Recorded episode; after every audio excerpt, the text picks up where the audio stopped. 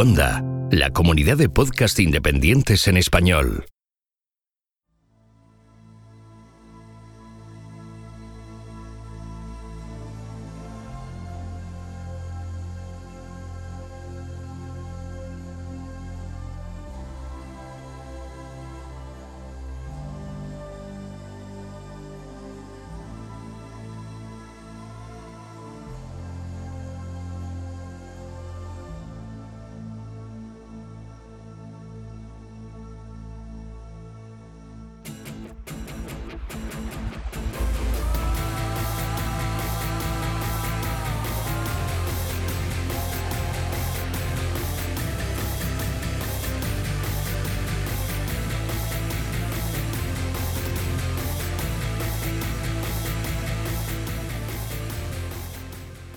Esto es Istocast, no es Esparta, pero casi.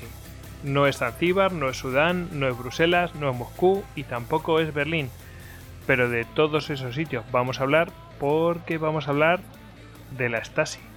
¿Quién lo diría cuando he empezado a mencionar esos sitios? Eh? Zanzíbar, Sudán, Bruselas. Bueno, os vais a sorprender en este programa, van a salir un montón de sitios que, que jamás imaginaríais que la Stasi tiene relación con ellos. Pues sí, y bueno, pues para hablar de este tema tenemos aquí a Draco, que es licenciado en Historia por la UAM y bueno, pues eh, su trabajo de fin de máster fue precisamente sobre la Stasi, de la que hay muy, hay muy poquito escrito en, nuestro idioma. ¿Verdad, Draco? Hola, muy buenas. Pues efectivamente, eh, bueno, en primer lugar, darte las gracias por dejarme participar en vuestro programa, magnífico.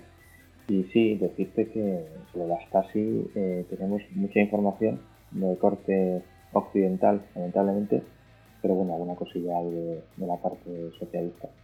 Y lo que me di cuenta al hacer este, trabajo es que no tenemos ninguna fuente eh, castellana sobre el tema. Así que todo el trabajo que realicé se basó en fuentes anglosajonas que, que bueno, que tuve que decir.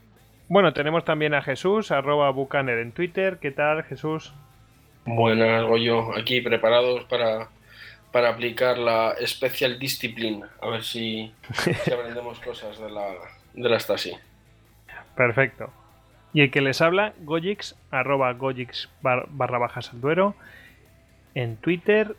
Y bueno, ya sabéis que a todos nosotros nos podéis encontrar en, en arroba istocas en Twitter, en Facebook, en Google Plus, en Pinterest, en nuestro canal de Telegram e incluso en YouTube.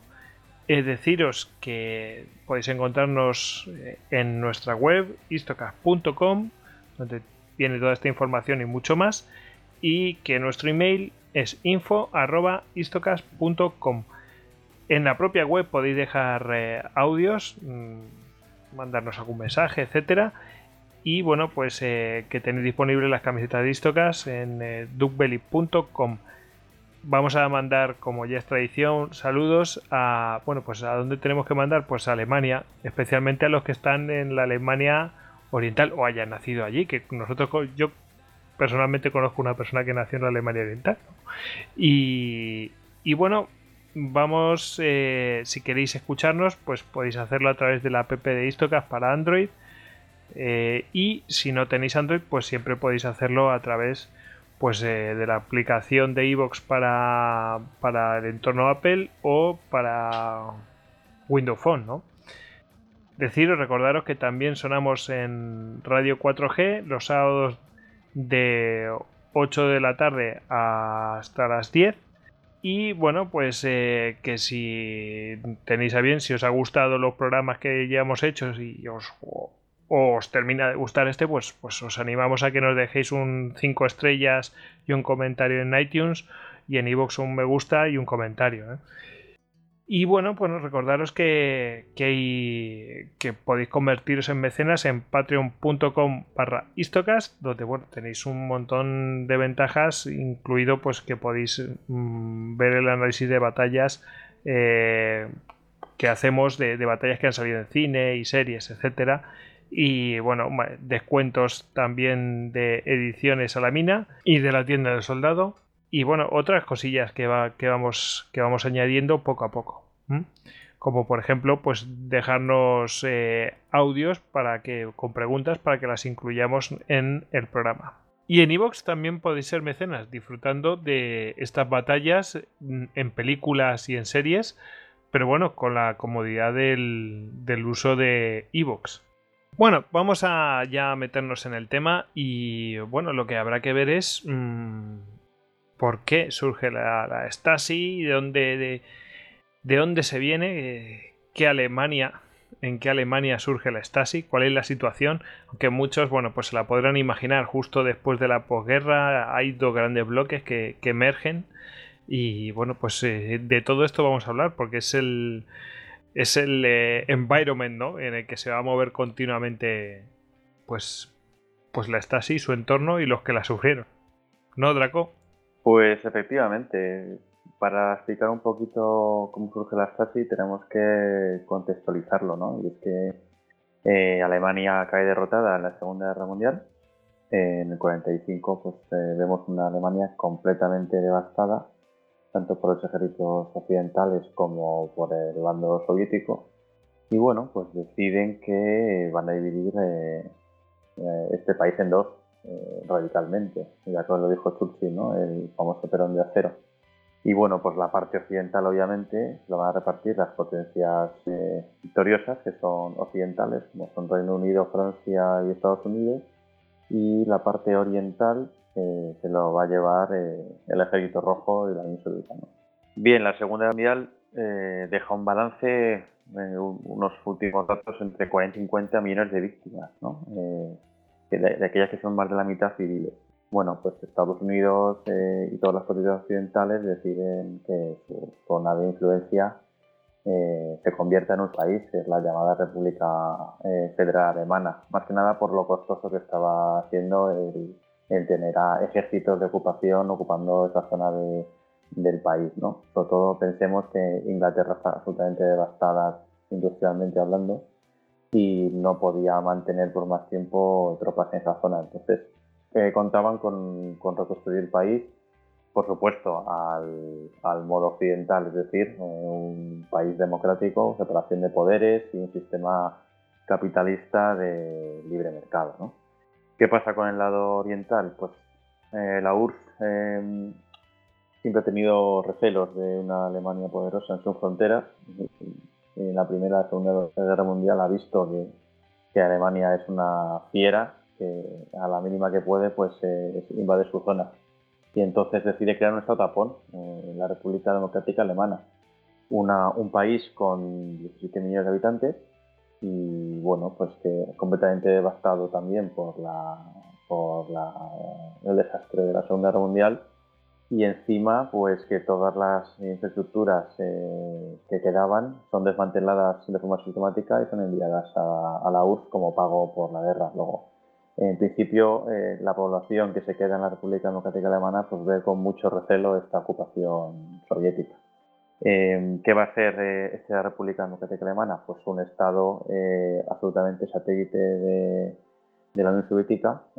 va a haber un Politburo que va a ser el el órgano de gobierno de este país.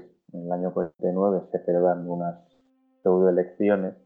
Vale, pues como decía, eh, lo que va a ser la República Democrática Alemana es un Estado que va a funcionar como, como un tapón a posibles eh, avances occidentales en el futuro, ¿no? en lo que corresponde a la Guerra Fría y los sistemas de lo que se ha enfrentado. Pues bien, obviamente eh, la República Federal Alemana va a ser el enemigo a batir de esta República Democrática Alemana. y además un enemigo a batir formidable, ya que va a contar con eh, la ayuda económica del Plan Marshall, que para que no sepa, el Plan Marshall es la forma que tiene Estados Unidos de, levantar las economías europeas. Eh, y bueno, pues esta con económica es el plan para desarrollo económico y financiero y esta ayuda económica no va a ser bien vista por Stalin, así que pide que la República Democrática Alemana y los países de influencia soviética no, eh, no tuviesen este, este tipo de incentivos económicos porque lo veían como una injerencia estadounidense a, a, estos países. ¿no? Entonces se va a crear por parte de la Unión Soviética un, pacto económico, el Comecon, por el cual los países firmantes de índole soviética mm, pues bueno, se van a comprometer a ayudarse económicamente y a no importar tecnología occidental en sus países. o sea, que, no básicamente lo que están haciendo es como una especie de, de boicot a, los países occidentales, pero a su vez tienen acuerdo económico para, para mejorar su comercio interno. Eso es, exactamente. dentro de la órbita, vamos. Claro, aparte, eh, bueno, tenemos que la, República Federal Alemana eh, va a formar parte de la alianza OTAN, una alianza defensiva de países occidentales, sin embargo, eh, claro, la contraprestación socialista es el Pacto de Varsovia, ¿no? Estados, perdón, la Unión Soviética junto con Polonia, Rumanía, Hungría, Bulgaria, la República Checa y la RDA firman un pacto de eh, ayuda mutua en caso de agresión exterior y con la salvedad también, y esto es importante, ayudarse mutuamente en caso de que sus gobiernos comunistas eh, se intentasen derrocar eh, internamente por algún alzamiento popular, cosa como ocurrió en la... En Checoslovaquia, ¿no? Exactamente. Exactamente. Pues bien, eh, comentaros que rápidamente la República Federal Alemana eh, empieza a tener cotas de, producción muy altas y se produce el famoso milagro alemán, que es la, completa eh, remonte económico, financiero y social mientras la Segunda Guerra Mundial. En cambio, la República Democrática Alemana siempre va a tener este, esta rémora, ¿no? Nunca va a ser un país económicamente solvente porque digamos que el balance económico siempre ha sido en detrimento suyo. El marco de alemán del este eh, valía muchísimo menos que, el, federal. No se podía importar tecnología extranjera que era muy superior en muchos aspectos a la soviética y encima que la, digamos que la República Democrática Alemana eh, le costaba mucho más simplemente por un sistema, por un principio de la economía comunista de planificación quinquenal le costaba mucho más producir a los países socialistas que a los occidentales. ya tenían esa carrera eh, perdida. Como apunte, yo estuve en, en un museo, digamos, de, de, electrónica o de ordenadores en Letonia, en una universidad, y, y bueno, me enseñaban los, los, ordenadores que tenían y era como, era de locos. Y cuando podían importar uno de, de Occidentes, que era como lo más de lo más para ellos. O sea, que estaban a muchísima distancia, pero muchísimas, y estoy hablando de, final de la, de la Guerra Fría. ¿eh? Qué pasada, sí, sí, claro. Hablamos ya, entiendo yo, de los años 89, ¿no? Más o menos. Sí, sí, por ahí, por ahí. Pues bien, la Stasi, eh, y ya centrándonos más en, este, en esta agencia, la Stasi viene a ser como, eh, pues en principio, una agencia de inteligencia y a la vez una, un órgano de represión interna de la sociedad república democrática alemana. ¿Por qué digo agencia de inteligencia? Porque eh, a lo largo de su trayectoria eh, va a funcionar como una agencia de captación de información de estas potencias, como os hablaba antes, occidentales, de la OTAN. Eh, la finalidad es ayudar a los países socialistas en contra del intrusismo americano. Ya veremos cómo va a estar presente en países de Latinoamérica, va a estar en, Chile, en Cuba, en Nicaragua, así también en África, en países como la antigua Zanzíbar, en Yemen, en Sudán, eh, con la idea de eso, de, ayudar en esa lucha global que tiene la Unión Soviética contra, contra Estados Unidos por imponerse hegemónicamente en un lado otro del globo. Como órgano represor decir que, que bueno, que, hasta así mantuvo encorsetada a la sociedad de la República Democrática Alemana desde el 49 prácticamente hasta la caída del muro de Berlín. O sea, que, se mantuvo, consiguió mantener eh, al Partido Comunista Alemán, el SED, en el gobierno. No tuvo ninguna revuelta interna hasta la propia caída del muro de Berlín. Y bueno, pues eh, mantuvo a esta población, ya le digo, eh, contaban en su máximo esplendor con un agente por cada 66 habitantes, sin contar los informantes no oficiales que contaba las cosas. Eh, después lo, veremos más en detenimiento porque saldrán algunas cosas. Mm, leyendas urbanas, habladuría, será alguna o será realidad puramente. Pues después lo veremos. Eh, pero bueno, Jesús tiene una pregunta o comentario que hacer. Bueno, más que una, más que una pregunta, eh, si uno leyendo para, preparar el, programa de hoy, eh, cayó en mis manos las memorias de Marcus Wolf, que fue durante pues desde el 49 hasta, hasta que dimitió en el 86, creo que fue, porque él dimitió antes de, la caída del muro. Eh, bueno, pues eh, son unas memorias que yo las recomiendo. Los dos primeros capítulos se los tira disculpándose y diciendo que no sabía nada. Eso es, eso es. es muy curioso, no, no, yo era un mandado, yo pasaba por allí si yo hubiera sabido. Pero bueno, pues eh, leyendo no solamente lo que son las, eh, las memorias, sino algún que otro libro por ahí, que luego, hablaremos de él en la bibliografía, resulta que, bueno, aunque la Stasi como tal quedó disuelta, bueno, el ministerio del que dependía en el 90, con el tema de la reunificación y demás, pero sí que muchos, eh, muchos OSIS, muchos habitantes del lado oriental de Alemania, se quejaban de que incluso después de haber em, de que, de que Alemania fuera solamente una y de que la Stasi hubiera desaparecido, todavía era como un poco como estos eh, grupúsculos que siguen protegiéndose después de, de haber desaparecido, pero incluso con, con amenazas y, y, agresiones a gente que intentaba hablar de ellos. O sea, que era un, un aparato que, que, eso de que, aunque Alemania hubiera, digamos, desaparecido, seguía teniendo, seguía teniendo músculo. No, no, por supuesto.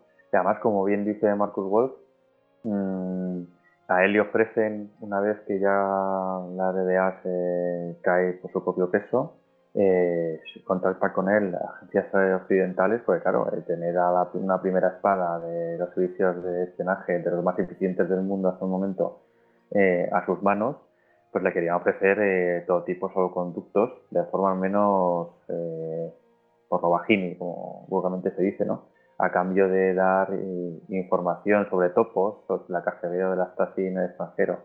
Y Marcus Wolf se negó, o al menos eso dice ¿no? en, su biografía.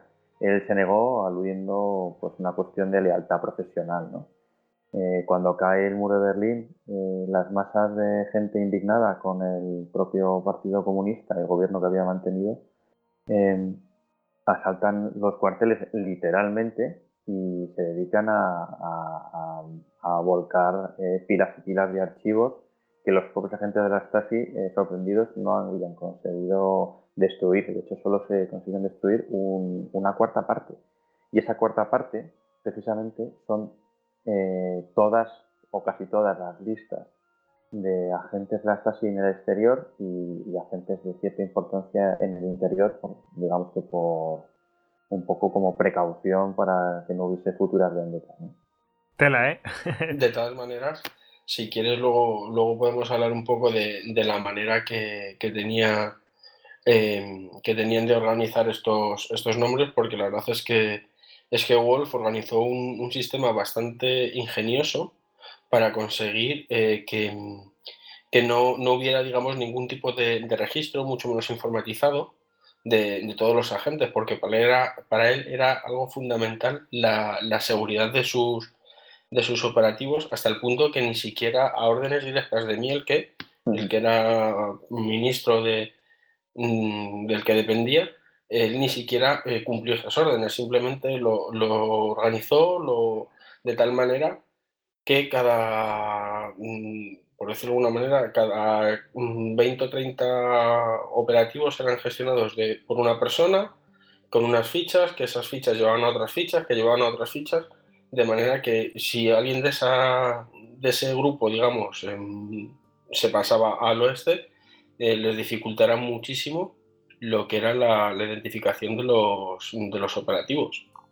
Sí, sí, no, formidable. Que la meticulosidad de Marcus Wolf es que es alemán que, se le ve la, pata del CIF. Al fin y al cabo. Sí, la verdad es que. Eh, son, gente que. Además, Marcus Bob, si luego queremos hablar un poco más de él, si os parece, es un hombre absolutamente formado y cultivado. Eh, su hermano fue director de cine, Conrad. Su padre era un activista comunista.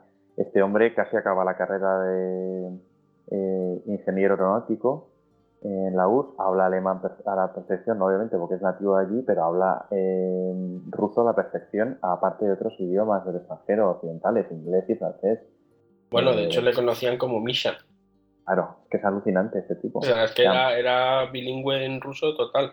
Total. Y, el problema de, ser alemán es que eran tan organizados, tan organizados, que, cuando llegó la hora de, destrozar los, ficheros, eh, se quedaron sin, sin destructores de papel. Consiguieron destructores de papel en, el occidente, pero luego cometieron un error de principiante. Y era que metieron todos los archivos, todos los trozos de papel de, los determinados archivos, de, un mismo archivador, en las mismas bolsas. Con lo cual se organizó una especie de, organismo que eh, las, mujeres de Nuremberg que se dedicaban a restablecer, a pegar esos cachitos. O sea, mm, los habían destruido, pero como lo habían hecho con tanta eficacia, con una cuadriculación tal, no, no habían caído en, mezclar los trozos para que fuera, para dificultar la, la, la reconstrucción. O sea, es eh, la tarea. Ha salido por el tiro por la culata. Sí, nos recuerda, nos recuerda eso a, a cuando las eh, digamos, las, las turbas de Irán asaltan la embajada de Estados Unidos, que hacen un poco lo mismo. Creo que se ven en Argo, la película, ¿no? Cómo se dedican las... Sí, a reconstruir, efectivamente. A reconstruir, sí, sí, sí. Pues mira, hablando de archivos de la Stasi, si pusiéramos uno detrás de otro todos los archivos de la Stasi, tendrían una longitud de 140 kilómetros, De esos sacos que comentabas, eh, se han encontrado 17.200 sacos de papel, todos los archivos. Eh, cada saco, para poder descifrar y compilar ¿no? y especificar estos archivos, eh, cada saco son, necesita a dos operarios y que trabajen durante seis semanas para sacar un, algo en concreto de estos archivos. En el año 97 solo se consiguieron descifrar 500 sacos y cuesta descifrar esos archivos, ha calculado la República Federal Alemana, que unos 15 millones de euros anuales.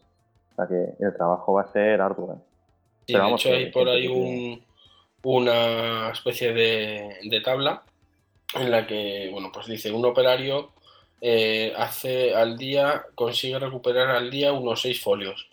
Eh, cada expediente contiene unos 100 folios o de media.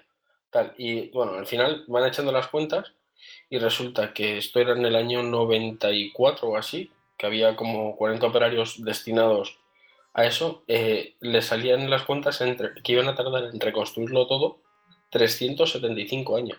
Alucinante. Y esto más yo creo que lo harán, ¿eh? O sea, es que estoy completamente convencido de que lo van a hacer. Sí, sí. Tú dile a un alemán que no lo puede hacer ya. Exactamente. Y dale tiempo, además. Para hacerlo. Y no, además para, para ellos eh, todavía es un, es un tema que está muy, muy candente porque hay gente que, bueno, hay gente que no está segura ni siquiera de si, de si enterró a su marido o, lo enterró y después fueron los miembros de la Stasi a, desenterrarlo para evitar que se pudiera hacer una autopsia en un futuro. O sea, hay gente que está, tiene cosas muy clavadas todavía, entonces, bueno, eh, eso es algo que, seguramente no les cueste lo que les cueste, tanto en tiempo como en dinero, lo, lo acabarán haciendo. Bueno, vamos a, vamos a avanzar, chicos, que si no, nos, liamos, nos liamos. Venga.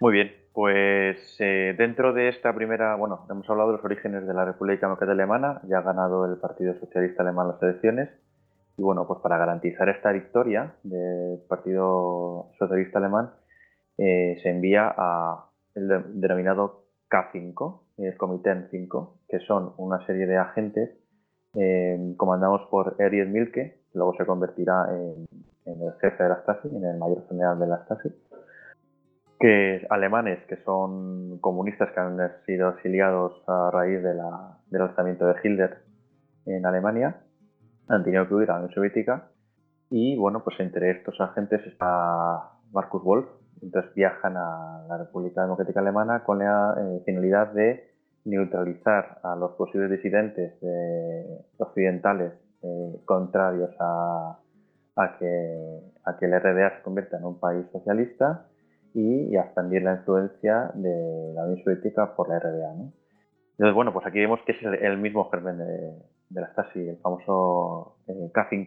Enseguida se crea una estructura de, de, una inteligencia exterior que se va a llamar el HVA, en la cual eh, Marcus Wolf se convierte en el máximo dirigente a 30 años. ¿Con qué finalidad? Pues eh, captar toda la posible inteligencia de países como Inglaterra, República Federal Alemana, Estados Unidos, Francia, etcétera, que son contrarios obviamente a los intereses de la Unión Soviética, y eh, proporcionar esa inteligencia tanto a URSS como a, la República Democrática Alemana. ¿no? Y, bueno, pues con el tiempo esta estructura se convertirá en un auténtico monstruo de proporciones gigantescas. si hablamos de la, de la estructura de la, de la Stasi, vemos que contaban con una serie de directorios que a su vez tenían eh, unos eh, grupos de trabajo y cada uno tenía una serie de, de misiones especiales. Me ha llamado la atención además porque uno de los cometidos que tienen estos directorios es el, eh, la administración del equipo de fútbol de la Stasi, que por lo visto debía ser eh, eh, llamado Dinamo Sport Club. ¿no? fíjate hasta dónde tiene tentáculos la propia Stasi.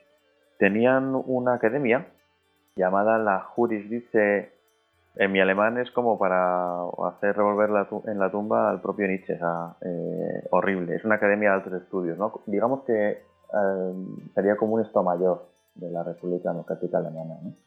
Eh, allí se iban a, formar los agentes con el rango de coronel en diferentes materias y, bueno, pues eh, para haceros una idea, eh, digamos que la Stasi tuvo más de 100.000 agentes en total. imagínate la, esta academia por cuántos agentes han debido pasar por sus puertas. ¿no? propuesto, eh, la Stasi está formada imagen y semejanza de la KGB, eh, antiguamente la NKVD. Es decir, que si vemos un escudo de la KGB, es para fijaros, para que veáis hasta dónde llega la, propia influencia de la KGB la, en la Stasi y incluso en el resto de servicios de información socialistas el propio escudo y el, y, el emblema y el lema está calcado, ¿no? Es, eh, si ves que es un escudo y una espada, y es que eh, la KGB era la espada y el escudo del Partido Comunista Ruso, pues la Stasi hace las mismas funciones. Y, es curioso cómo se ven las dos imágenes, son prácticamente idénticas. Eh, en mi entender, pues tenemos que la HVA va a tener unos éxitos eh, para mí sin ningún tipo de parangón en la historia de espionaje occidental e incluso a nivel mundial.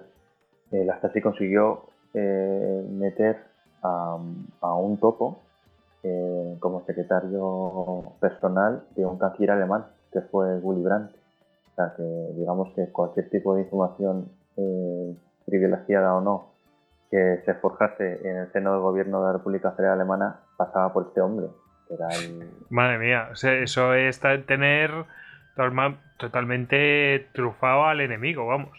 Exactamente. Con esto, pues hombre, ¿qué sabía la República Democrática Alemana? Pues había un montón de cosas, entre ellas eh, todos los planes estratégicos a los que tenía acceso eh, la República Federal Alemana de la OTAN. Eh, posición de misiles balísticos, posición de flotas, las desavenencias entre los propios aliados occidentales, los problemas que había con Francia, con Inglaterra, la OTAN, es decir, eh, problemas del propio Willy Brandt que podía interesar a la República Democrática Alemana. Porque, por lo visto, eh, Willy Brandt era una persona con bastante mujeriego, muy activo sexualmente, entonces pues, el tener esa información relevante de un canciller enemigo eh, en manos de su potencia completamente opuesta, pues era algo de, a tener muy en cuenta. ¿no? ya, te digo, vamos, lo utilizaban, pero a, base de bien. Exactamente. Además, este hombre no fue descubierto hasta el año 74. Y la verdad es que fue descubierto casi por, una. Por lo, más curioso, o sea, porque resulta que había otro espía eh, también en, un cargo, en un cargo importante en la, Cancillería que eh, no sabía que Guillem, que era el, el hombre este, era un, era, era un topo de, de Wolf, entonces eh, mandó un memorando diciendo que se le podía, que, que, era, eh, que era posible, era de interés el, digamos, el, tantearle para ver si, si era posible el, reclutarle. Entonces, bueno, pues cuando Wolf recibe este, este memorando, le dice a, la persona que controlaba a este otro espía, Nowhere creo que se llamaba, o Nowhere o algo así, y, le dice que, hable con él y que le diga que se olvide de Guillaume, que no le dé explicaciones, pero que eh, se olvide de, de Entonces este hombre apunta el apellido de, este, de este topo, lo apunta en un papelito eh, como regla mnemotécnica para saber que tenía que tratar ese punto, ese, ese punto en concreto. Entonces le detienen, encuentran el, el, papel con el apellido y les extraña. Pero bueno, pensaba que eran, en un principio no le dieron importancia, puesto que mm, antes de que este hombre fuera nombrado secretario de Billy Brandt, había pasado todos los filtros habidos y por haber. O sea, era un tío que llegaba, se había infiltrado en, en Alemania Occidental mucho antes de, de, digamos, de empezar su carrera política. Exactamente, sí, sí. Eh, Entonces lo, lo, que hacen es que cuando lo, lo, lo detienen a este hombre, otra, otra casualidad es que, bueno, pues la persona, digamos, encargada de, de los interrogatorios eh, está hablando, se encuentra con un amigo, mm, también de, de lo, del BND, de los servicios occidentales, y comentando, de repente vuelve a saltar el nombre de, de Guillem. Y usando unos, eh, unos eh, mensajes con más de 15 años que, que, había recibido este hombre felicitándole, de Marcus Wolf, eh, bueno, pues eh, digamos, eh, tirando de, archivos, eh, fueron hilando con la sospecha, con la sospecha, pero aún así, teniendo la, la, certeza ya, le dejaron durante más de un año, que esto sí que es una, esto sí quedaría para, para un cagadas, le dejaron durante más de un año en su puesto. O sea, es una de las cosas que luego Billy Brandt se quejó amargamente, que los, los, servicios secretos occidentales sabían que tenía un topo en la Cancillería ¿eh? y, no hicieron nada, simplemente le dejaron ahí y le siguieron dando, la, información siguió pasando por sus manos alegremente. O sea, eso sí que fue una, una cagada, pero de, de órdago. Sí, sí, de libro, total. Madre mía. Pues eh, comentaros un poco, si queréis pasamos al modus operandi de la Stasi, ¿no? Eh, por cierto, que Stasi es un acrónimo del Ministerio de Seguridad del Estado. Digamos que no lo quiero decir en alemán porque me parece algo impropio. Sí, pero... parecería casi un insulto, ¿verdad? Sí, sí, sí, exactamente. Pero vamos, que ese es el término. Venga, yo, yo me atrevo, venga. venga porque adelante. es que la, la, palabra se las trae. Es mi, Ministerium für Staatssicherheit. A ver, a ver. Ministerium für Staatssicherheit. Toma ya. Bueno, pues tenemos estas ayudas. Pues eso, ¿qué hacen? Pues, eh, pues igual que mmm, yo me llamo Gregorio, pues si la gente me llama Grego, pues, pues se acorta, se hace un acortamiento, una abreviatura. Exactamente. Pues bueno, nada, pues, que te he interrumpido. No, no, no, para nada, para nada que yo me he pasado todo el trabajo poniendo esto así porque me daba pena intentar pronunciarlo también. Eh, ¿Por qué es famosa la Stasi en mi punto de vista? Eh? Pues porque crea un sistema de topos y que, que, son esos agentes que agentes tanto en nómina como no en nómina. Había gente que colaboraba de forma gratuita por simplemente acercamiento a la idea del socialismo como paraíso de la sociedad igualitaria y tal, ¿no? Entonces vemos que, que, que la Stasi posee eh, agentes, propiamente dichos, eh, topos de largo recorrido, que sería el ejemplo de Gunther Guillaume, que es una persona que, bueno, un, una persona que pertenece a la Stasi, que marcha como con la cobertura de que es un inmigrante a la República Federal Alemana, una persona competente que se introduce en el Partido Socialdemócrata Alemán y poco a poco va ascendiendo, va ascendiendo, va ascendiendo, se le cuida, se le mima, se casa con una persona que también es eh, afines a, a, la ideología comunista, poco a poco se, se le va permitiendo, o, o, él por propios medios va alcanzando una cierta eh, posición ¿no? de, de, valor, para que al final esta persona dé réditos eh, políticos, es decir, que que esta gente son como, digamos, como células durmientes que en un momento dado, pues oye, son interesantes para la Stasi y van suministrando información de todo tipo, ¿no?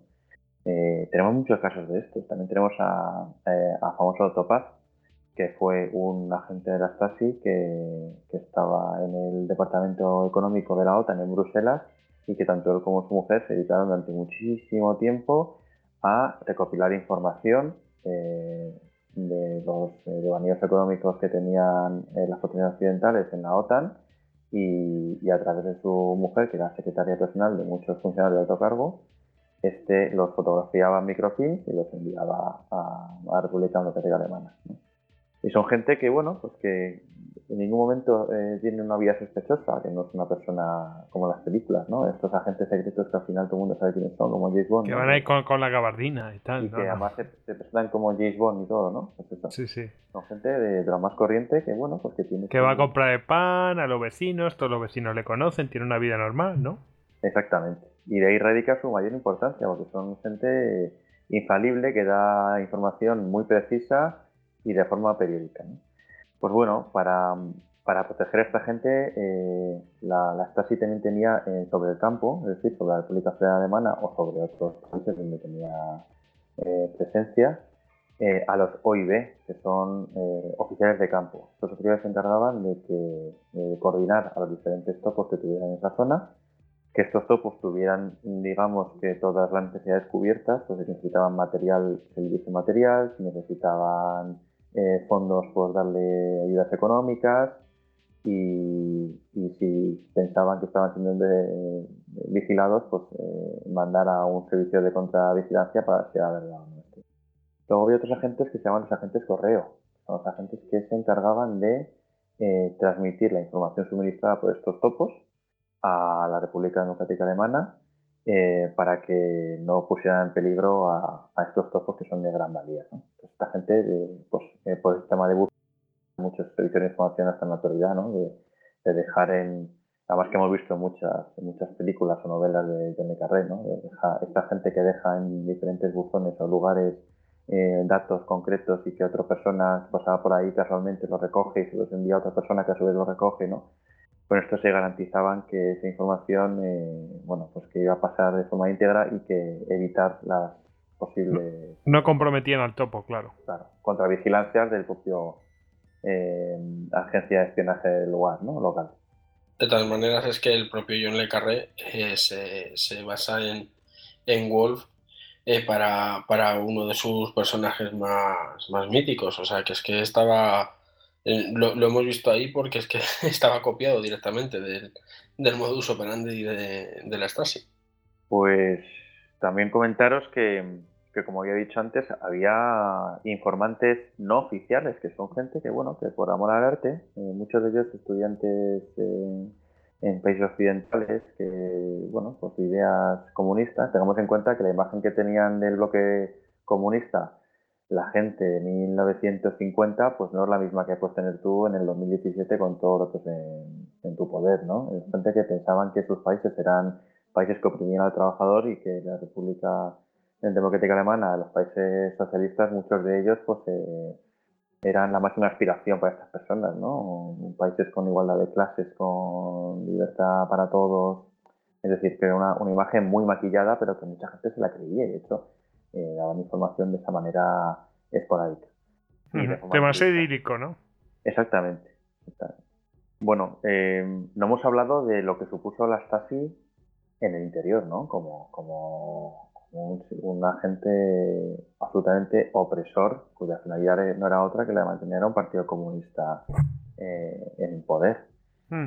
Oye, te, te, iba a preguntar, en bueno, que yo creo que viene y a lo mejor me ibas a contestar en un momento y me he adelantado.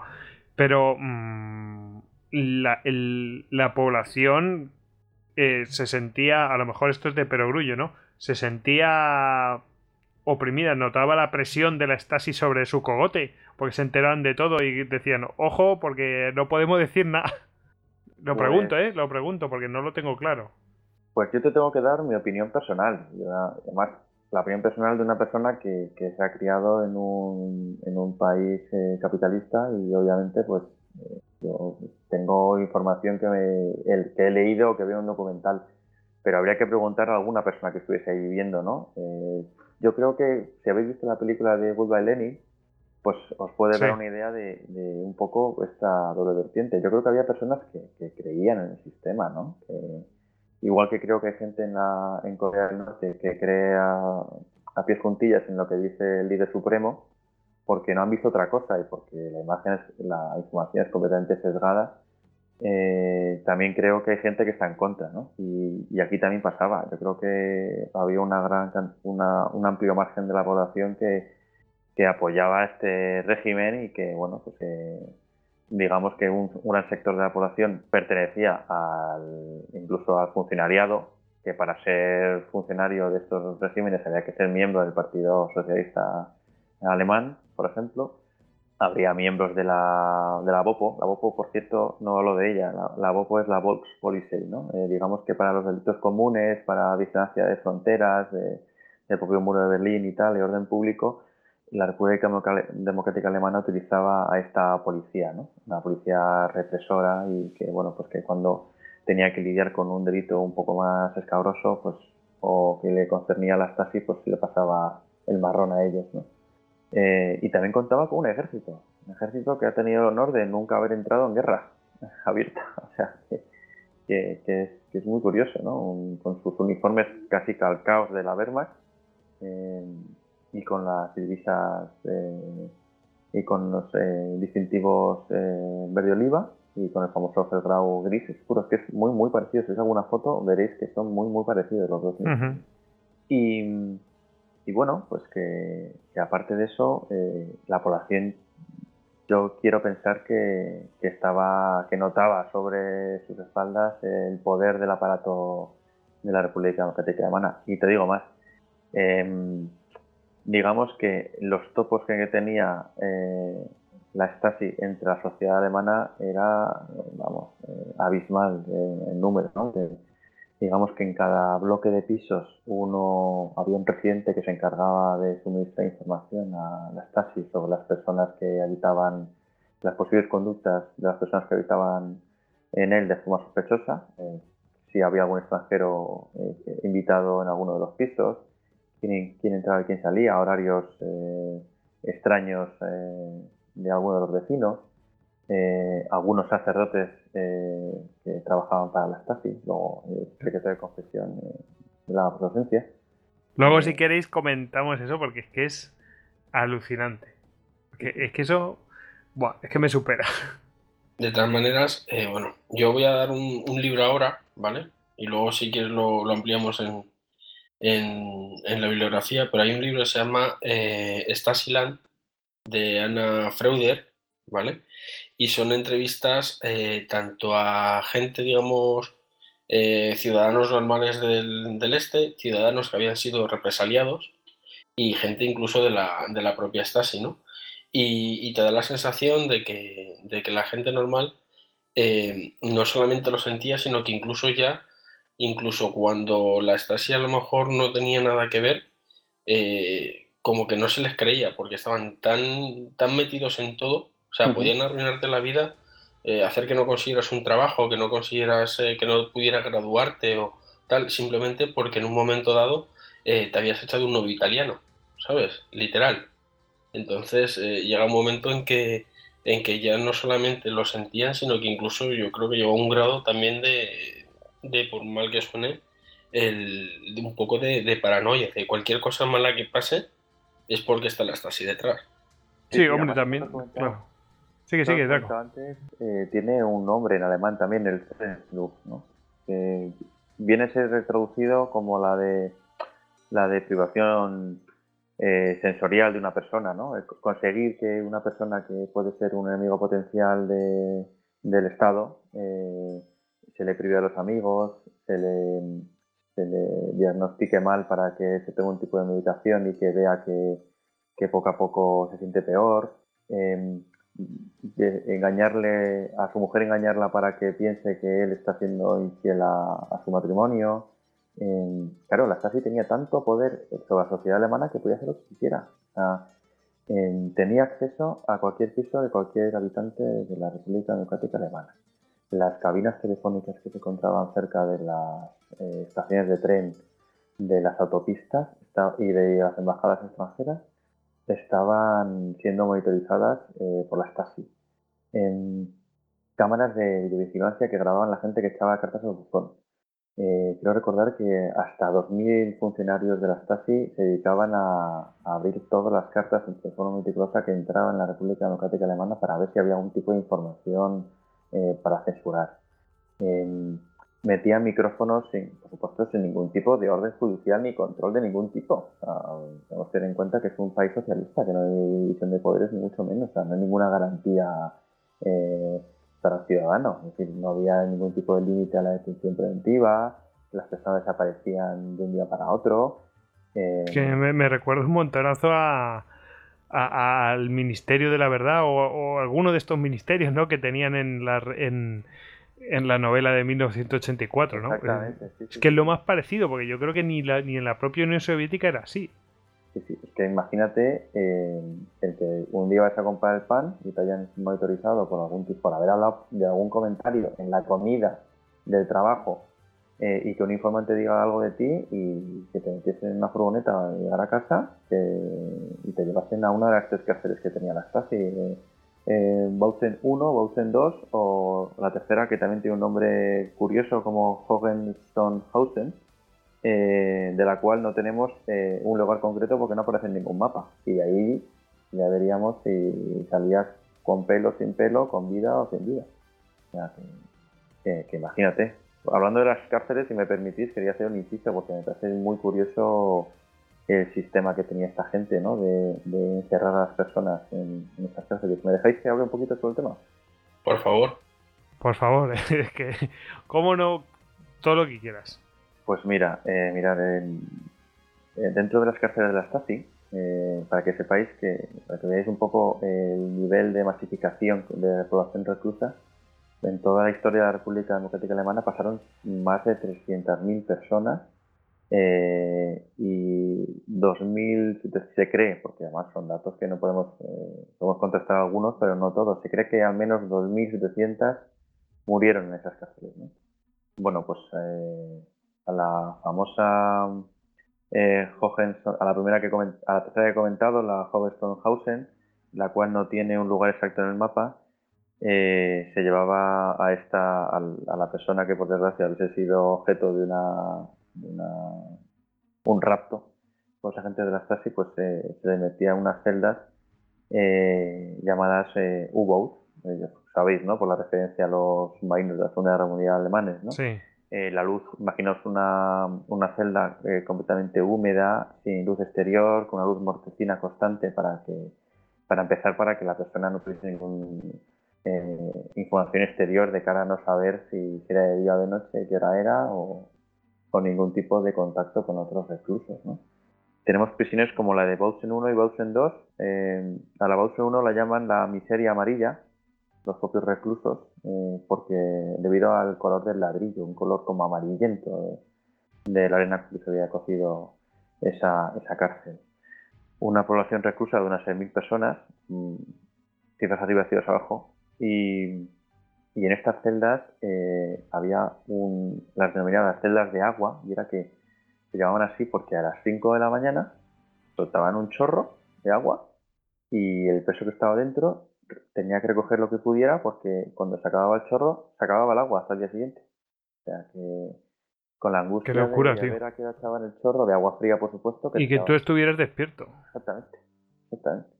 Y luego tenemos otras celdas como las celdas de caucho, bueno, que está un poco, pues eh, no deja mucho a, la imaginación, Pues son celdas que están completamente forradas de caucho, pues para que la persona que estuviese dentro de ellas no supiera, no tuviera ningún ruido, ningún ruido exterior, completamente aislada del resto de reclusos y sin ningún tipo de, acceso a información de ningún tipo. Bueno, contaros que la Stasi tenía un curioso sistema de, de, a la hora de mantener los recursos era que muchas veces juntaba a presos comunes, es decir, ladrones, violadores, em, robos con fuerza, robos con violencia, etcétera, ladrones de, toda la vida, se juntaban con los disidentes políticos. ¿Qué consiguen con esto? Pues que, claro, estos eh, delincuentes profesionales, en cuando llegaba uno de estos eh, disidentes políticos, que era una persona normal que simplemente opinaba de otra manera a la, a la que se debía eh, pensar, le sometían a todo tipo de torturas, vejaciones, le robaban la comida, etcétera. Con esto que conseguían, pues que no hubiese ningún tipo de solidaridad entre los reclusos. Es más, estos recursos comunes, a la mínima de cambio, pues delataban a su compañero de celda, claro, por cuatro por cuatro cigarrillos que le diese el vigilante de turno, pues eh, contaba cualquier tipo de miseria que le contase el Sí, sí, y no, y no te- y no tendría que ni delatarlo. Contaba cualquier mentira y dame lo mío. Exactamente, exactamente.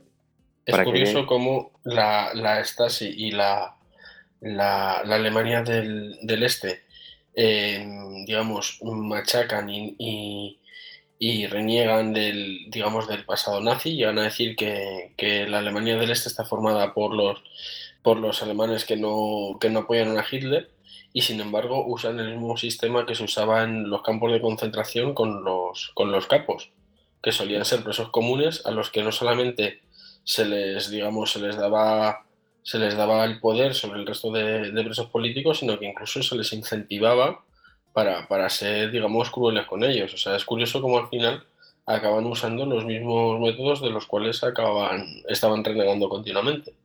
Sí, sí. O sea, y además con eso que hemos hablado antes, con esa meticulosidad, ¿no? De, de- de saber además qué tortura le toca a cada, a cada hora a cada preso. Pues yo creo que eso pasa en un país latino y quiero pensar, y además todo está hablando con prejuicios y generalizando, ¿no? Pero quiero pensar que a lo mejor en, en- en la Italia de Mussolini pues no se daba, ¿no? O sea, como que sí, habría tortura por supuesto, pero yo quiero pensar que, que no con esa un horario establecido, una eh, eh, eso, una, una exactitud, ¿no? De a tal hora tengo que hacer esto y mañana a tal hora hago tal, o sea, como un plan preconcebido para destruir a la persona, ¿no? Yo quiero pensar que eso es algo bastante eh, de estos países, ¿no? Eh, bueno, pues ahí donde están, ¿no? Que ahora mismo están en lo más alto, pero claro, porque, porque tienen un método, ¿no? Y porque saben dónde quieren llegar. Para lo bueno y para lo malo, te voy a decir. Pues Ujú. siguiendo con, con esto, eh, otro detalle que, que, que además aparece en el libro de Kohler es esta. mm, Hay me, llamó mucho la atención cuando estudiaba el tema y era que me encontré con una fotografía de unos tarros, unos tarros como de, guardar lentejas que tenemos todos, ¿no? Herméticos. Y dentro había unos trapos. Y resulta que es que to- cuando llegaba un preso a una de estas cárceles, eh, se le pasaba por el cogote un trapo. El trapo se almacenaba con su nombre y su código en una, en una estantería. Eh, ¿Os imagináis para qué era esto? Yo, Pa- yo lo sé, pa' yo perros. sé. Son pruebas de olor. Exactamente.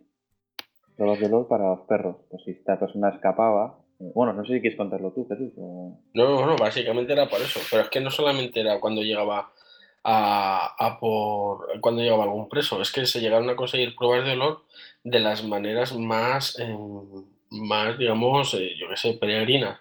De entrar en un gimnasio y abrir la taquilla para robar una, una toalla, o si era, se llamaba para declarar a- con cualquier excusa a, a esa persona, se le sentaba en un, en un asiento de Sky, se ponía el aire acondicionado en, en modo la comunión de Charmander para que sudara y, y cuando se iba, iba un funcionario con un trapito, lo recogía por si en un momento dado eh, había que buscarle, o sea, ya no que escapara, sino que ese- esa persona declarada de interés por algún motivo, pues se escondiera y tuvieran que ir a buscarle con, con eso, con perros.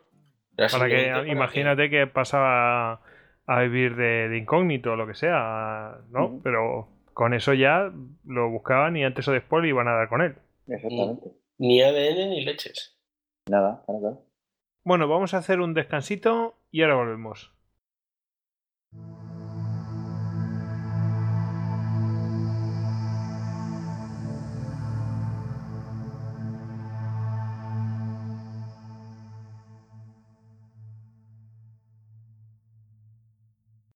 Puedes encontrar más capítulos de Histocast en cuonda.com. Y además, My fellow Americans, los hilos de Washington. People of Catalonia would stay with Spain. I think it would be foolish not to. Y hoy tienen la desvergüenza de volverme a preguntar que cuáles son sus necesidades, alcaldesa. to say, get that son of a bitch off the field right now. Saludos, les habla Dori Toribio desde la Casa Blanca. Vamos a resumir en los próximos minutos qué ha pasado en Washington en la última semana. Cuonda, la comunidad de podcast independientes en español.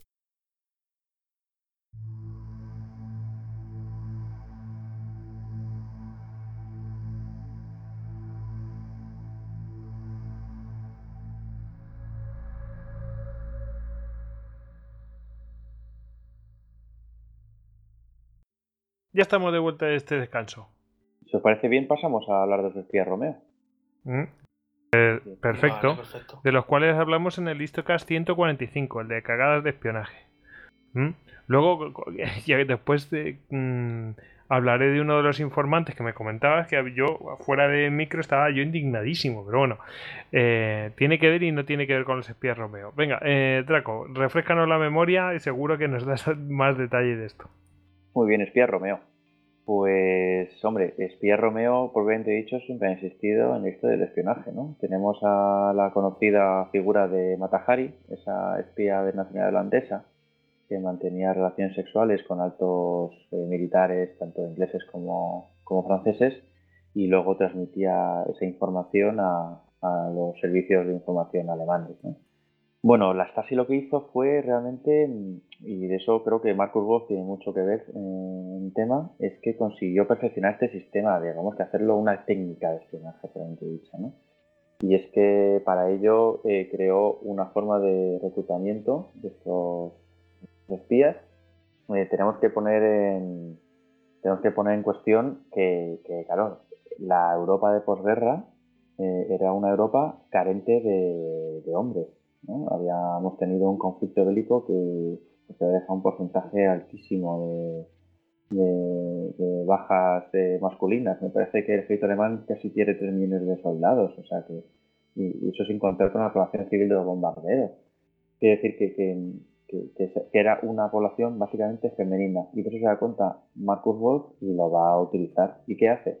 Pues empieza a reclutar entre los eh, gimnasios o clubes deportivos y organizaciones juveniles, que me imagino que serían como un poco los Scouts ¿no? de la época, eh, a, jóvenes eh, con buena forma física y con un nivel cultural adecuado. ¿no? se lo van a llevar a una academia de entrenamiento en el cual iban a estar dos años y en el cual pues bueno pues iban a tener una formación en idiomas, más, más deporte, en armamento, en codificación de mensajes, en el uso de técnicas de grabación, cámaras eh, minúsculas, eh, micrófonos, etc. Eh, se buscaba que estas personas fuesen grandes, conversa grandes, conversadores, sensibles, personas cariñosas y sobre todo con sentido del humor. ¿Con qué objetivo? Pues seducir. Seducir tanto a, a mujeres como a personas de orientación sexual o homosexual. ¿no?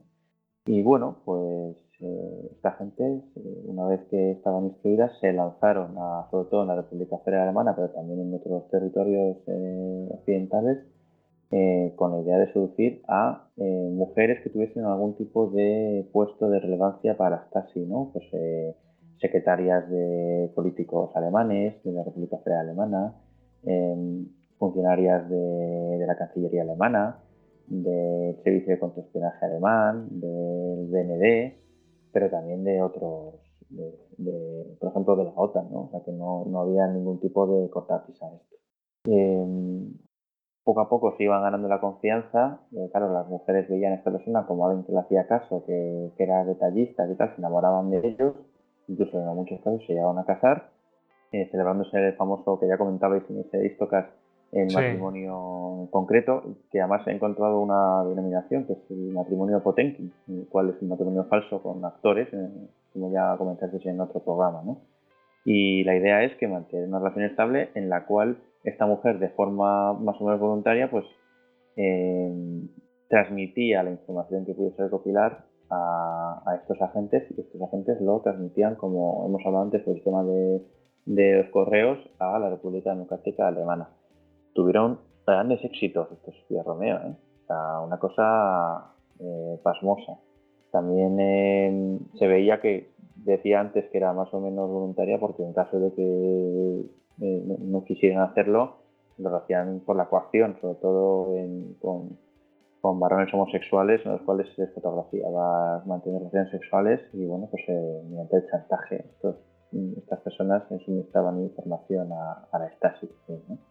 Pero en, en, ese caso, por lo que, por lo que yo he leído de, de Wolf, él dice que eh, en el caso de las mujeres, eh, si la mujer se negaba, eh, ellos no, no, la, no insistían, no amenazaban con, con delatarla o con, o con darlo a, conocer, porque se habían dado cuenta de que cuando lo habían intentado hacer, la, sociedad eh, pues había puesto, digamos, se había puesto del lado de las mujeres, ¿de acuerdo? Y las había visto como pobres, como pobres mujeres desvalidas que habían sido seducidas por, por los tiranos del, del este y demás. Digamos, de seducción, él siempre dice que no, que no se les había dado, que sí, que se les daba clases de conversación, de retórica, de tal, pero que esto es lo que le decían es, tú cruza e intenta, inténtalo, acercarte a algún lugar donde haya secretarias. O sea, él, digamos, como que intenta quitarle hierro al asunto por el hecho de que cuando, bueno, pues que estaba, era un tema que había estado muy mal visto y que siempre se les habían echado, se les habían echado encima. Bueno, eh, yo creo que Marcus Wolf al final, el pobre, se da cuenta de, cuando escribe el libro, sé si te diste cuenta al leértelo, que, que parte de su libro es una apología de lo que hizo él, ¿no? Un poco de, bueno, pues, yo creo que... Es, una disculpa continua, en plan de yo no sabía nada, mm, yo, lo encontré, creo que deberíamos haberlo hecho de otra manera, eh, además con un, con un cinismo... Total. Que, pero yo es que, vamos, yo estaba leyendo los dos primeros, ya te digo, los dos primeros capítulos y es que me daba risa porque diciendo, no puede ser. No puede ser, no, puede ser que alguien con su responsabilidad, alguien que además con, hechos probados y tal, y, que, destile este grado de cinismo. O sea, además, hay una cosa que me hace mucha gracia que dice, no, yo disponía de cierta libertad hasta que un espía extranjero, usando métodos subrepticios, me sacó una foto. Y yo, ¿qué esperabas? el hombre más buscado del mundo. O sea, encima indignado porque le habían sacado una foto y habían descubierto su, su, su rostro, su personalidad. Exacto. me, parecía algo que era un poco rozando el surrealismo. Por eso te digo que yo no me creo exactamente. Yo creo que, conociendo cómo trabajaba esta gente, no creo que dejasen al azar de una persona eh, con su propio forma de ser el seducir a una persona. Yo creo simplemente que, que, y esto es mi opinión, ¿eh? yo creo que sí que se educaba para, para ser una persona seductora y como... No, no, eso está claro, yo ahí tampoco me lo creo. O sea, yo me, puedo, me puedo creer el hecho de que en el caso de las mujeres, si no cedían, digamos, a las, a las buenas, no presionarán demasiado, más que nada, no, no por el hecho de, más que nada para no, digamos, que, la mujer pudiera dar a conocer el hecho y encima ser, o sea, digamos, que, se pusieran de, de su parte y, victimizarlas, ¿no? O sea, él no quería que, se pudiera desatar una, una, caza de brujas porque de repente los espías, eh, los servicios de, espionaje occidentales se dieran cuenta de que esos métodos, digamos, que, no había nadie a salvo. Yo creo que lo hace más que nada por salvar su pellejo, no, no porque fuera un caballero ni nada por el estilo como pretende vender. Sí, sí, además como veremos, en muchos de ellos, en cuanto saben a la más mínimo resquicio de que pueden ser eh, descubiertos, se marchan con, sin hacer la meta, sin nada. Se cogen, un, se cogen el sombrero y se marchan y hasta luego, Lucas, como diría que, ¿no? Sí, sí, van a por tabaco y cruzan el muro. Sí, sí, pero además dejando matrimonios de años, o sea, que desaparecen y fuera. Bueno, ten en cuenta que eran matrimonios a la Potenkin, ¿sabes? Como él mismo dice, eran, eran, pura fachada, o sea, no, no les importaba lo... en absoluto, sí, sí. Bueno, dicen que algún, en algún caso sí que, obviamente, yo creo que por propio ser humano al final pues acabas encariñando, ¿no? De la persona que tienes al lado. Sí, no, de hecho, creo que es en, el libro este de, de, Wolf o en el otro, habla, habla de un caso en el que cuando le les pillan, por decirlo de alguna manera, él mm, se lleva, se lleva a la, a la, otra persona, se lleva a la, a la Julieta, por decirlo de alguna manera, se la lleva al este y acabaron viviendo allí felices y comiendo perdices. Pues mira, un final feliz entre los pocos que hay. Pues me alegro por su parte. un final feliz. Yo os quería hablar sobre el primer, eh, el primer espía Romeo, llamado Félix. No sabemos eh, la Venga, así, así traemos otro, ya tenemos dos. Pues este hombre, nada, eh, no conocemos quién es a día de hoy, ¿eh? O sea que aquí le tenemos como Félix. Y bueno, pues este es el. su cobertura fue de vendedor de puerta a puerta de cosméticos, como se hacía ante usanza. Y, bueno, pues de esta manera consiguió seducir a una secretaria de la, de la Cancillería de, la República Federal Alemana, ¿no? Eh, pese a que su misión era la de infiltrarse, conseguir eh, obtener información de los servicios de contrainteligencia de la Alemania Occidental. Pues pues consiguió, eh, bueno, consiguió mantener una relación con esta, esta mujer eh, poco a poco, eh, como hacía esta gente, ¿no? Se, se acercaba a una parada de autobús cercana a algún edificio oficial, veía que había una mujer y, después de hacer 5, 6 o X rutas iguales, pues conociendo los horarios de esta mujer, pues se lanzaría al ataque y la consiguió seducir y esta mujer, pues bueno, le, le fue suministrando información a la Stasi de forma indirecta pues durante bastante tiempo. ¿no? Em, tenemos otro caso que ya comentaste que yo creo que sería necesario que voy a comentar, el de Roland, ¿no? el famoso oficial, eh, supuesto oficial de la inteligencia danesa, que, si queréis comento brevemente, ¿no? que es una persona que seduce a, a una mujer diciéndole que, que eres eh, un oficial de la inteligencia danesa y que como es un país que tiene poca importancia en el escenario internacional, pues que si le podía suministrar información para que... Sí, sí, sí, qué grande. Bueno, pues, eh, pues sin más, eh, comentaros eso, que se casaron de forma irreal, pero además incluso inscribiendo en un, en un supuesto registro civil, como os contado antes, en el matrimonio de Potenki estas dos personas. Y, ¿Y qué más contaros? Pues si queréis, eh, dejamos un poco aparte eh, el tema de los eh, espías Romeo y pasamos a hablaros un poco de, no sé, de, cifras. ¿Queréis que os cuente un poco los datos que tengo sobre el personal de la tesis? Em, em, antes de que entremos, como estamos a medio camino y hemos visto lo de los matrimonios Potenkin, ¿no? Antes has mencionado eh, que tenían hasta sacerdotes, curas. Eh, para que la gente dice, bueno, es que claro, como no va a haber curas, si hay en todos los lugares, ¿no? Habrá curas. Pero es que la gente tiene que dimensionar. Eh, no es un tema de religión, es un tema de que se supone que el comunismo va en contra de la religión. Entonces, que un cura se preste, o supuesto cura, que no lo sé, se preste a a colaborar con un régimen comunista es súper llamativo. Y, vamos, que lo sé que es de confesión, pues bueno, es que saltando solo toda la tolera, impresionante. La verdad es que si ya un, hasta tenían trufados a los curas, pues, pues ya me creo todo. Sí, sí, sí. Además, ¿sabes lo que creo yo? Que yo creo que en el tema de los curas, mmm, quizás mmm, la se utilizaba con ellos un poco el chantaje, ¿no? Igual tenían información confidencial sobre ciertas eh, prácticas sexuales de, estas personas. Entonces, igual no lo hacían tanto de forma voluntaria como eh, por un... Coaccionados. Claro, pues puede ser. eso sí que lo eh, explicaría. Eso me, me, creo un poco más. En el caso de, del exterior, pues o eran funcionarios que se hacían pasar por curas, o yo sí que me creo que hubiese un cura con ideología comunista de cara a que veían ese idealizada, ¿no? Ese paraíso, ¿no? De, de, que más cristiano que, la idea de la igualdad entre unos y otros, ¿no? Un poco. de, todas maneras es que muchos, eh, muchos de estos curas, ¿vale? Los, eh, los pillaban directamente en el seminario, o sea, les seducían con, el... o sea, convertían el ideal cristiano en el ideal comunista o, viceversa, y entonces les, les pillaban, digamos, antes de que se ordenasen. De hecho, muchos de estos ya no tanto los usaban en, dentro de la RDA, sino que incluso los mandaban a, a países extranjeros, a, o sea, por ejemplo, eh, con todo el movimiento del principio de los 80 en Polonia, de solidaridad, eh, ahí estaba, tenían, o sea, se, movió mucho con la, con la iglesia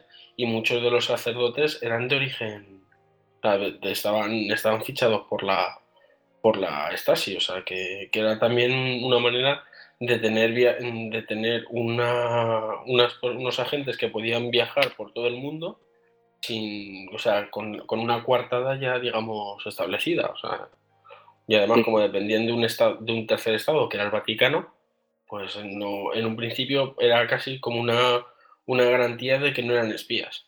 Sí, la coartada, perfecto, perfecto, efectivamente. Pues, eh, como estoy diciendo, eh, tengo aquí unos datos eh, para que veáis un poco la dimensión de, los tentáculos que tenía la estación sociedad alemana. Si os queréis, os comento un poco por encima. Para la apertura de las cartas eh, hablábamos de que tenía 2.171 agentes en la llamada división M. tenían a 1.486 agentes para la grabación de las conversaciones telefónicas y el solo el departamento de interrogadores contaba con una plantilla de 2.244 personas. Em, para el control de las fronteras, es decir, no para vigilar las fronteras, sino para vigilar a los que vigilan las fronteras, contaban con 12.000 funcionarios. Y aparte, 16.000 eh, agentes más que se encargaban un poco de custodia de edificios, eh, custodia de residencias de los altos cargos de la República Democrática Alemana y altos funcionarios. 9.200 agentes en fábricas y centros de producción. ¿Esto quiere decir, eh, hablando en, dinero? Topos. Pues que, ah, pues sí, por supuesto, topos y, que la realidad se gastaba un total eh, de 1.171.000 euros aproximadamente en, para la época. ¿eh? Estoy hablando de que son, tengo datos en marcos de la, la RDA, pero que no sabría cómo se traducen 45 eh, millones de marcos en Alemania del Este. Eh, en una economía, como decíamos antes, que era una economía que, no funcionaba, que estaban en completa, en constante recesión económica, luego que era costosísimo. ¿no? Esto es solo para el gasto interior, ya veremos cuando hablemos de papel de la Stasi en el exterior, como agencia de, espionaje para el Pacto de Varsovia, en la cantidad de dinero que se llegó a gastar en países como, como el Zanzíbar o Nicaragua. ¿no? Eh, si queréis ya pasamos a, ese dato, ¿no? Al papel. Sí, en, el exterior. Sí, parece. Pues sí, porque es una de las cosas que, la, que es totalmente desconocido. Eh, yo se lo estaba mencionando a Jesús, oye, mira que hoy vamos a ver cosas como esta y, y es que, vamos, yo no tenía ningún tipo de conocimiento y suena invento, pero vamos a escucharlo porque es que es alucinante.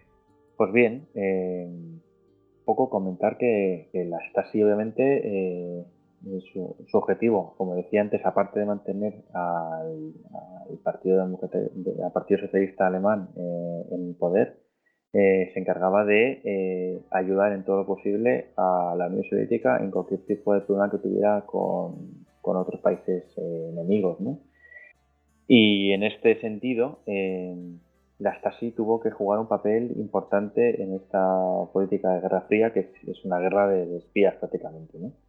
En, la división de territorios eh, hay que decir que la KGB se reservaba eh, las operaciones absolutamente restringidas en el ámbito de Estados Unidos, es decir, que Estados Unidos era un territorio vetado para cualquier otra agencia de inteligencia de del Pacto de Varsovia, solo podía actuar la, la, la KGB.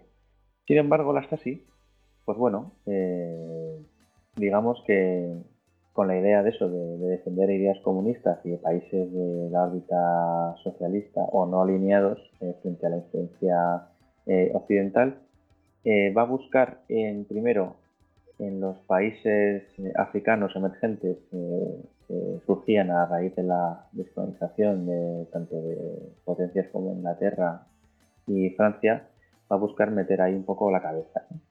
Eh, ¿Con qué intención? Básicamente eh, lo que necesitaba la República Democrática Alemana era tener eh, un reconocimiento internacional.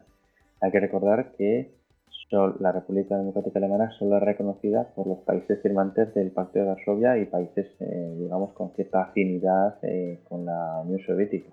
Es decir, para que veáis, hasta 1970 Estados Unidos no reconoce como país oficial a la RDA y la, República Federal Alemana la reconoce en 1960. Luego, ¿qué buscaba desesperadamente eh, la realidad? Eh, que, a países eh, de estos nuevos descolonizados la reconociesen. Entonces, bueno, pues, ¿qué puede brindar la Stasi a estos países? Ayuda financiera, formación de sus cuadros de mando, formación de sus dirigentes, material para sus sistemas de de seguridad y, su ejército. Entonces va a suministrar tanto armamento como eh, material para la construcción de sus fronteras, eh, material de aduanas, eh, es decir, de, toma de huellas y de identidad, detección de falsedad documental. ¿Qué más comentaros? Pues desplazamiento de agentes en estos países de la Stasi para formar in situ a, los oficiales de, estos nuevos, de estas nuevas inteligencias, de su inteligencia que iban formando. Pues el primer país donde desembarcan va a ser en la antigua Zanzíbar. ¿no? Zanzíbar es un país que actualmente si mal no recuerdo, es eh, la República de Tanzania. Eh, es un país que se toma la, o sea, llega a la independencia después de que el Imperio Británico abandonase sus fronteras. Y una vez allí, pues bueno, eh, lo que hizo casi fue rápidamente darse cuenta de que eh, aquel país pues era a todas luces la, seguía siendo esa colonia del Imperio Británico.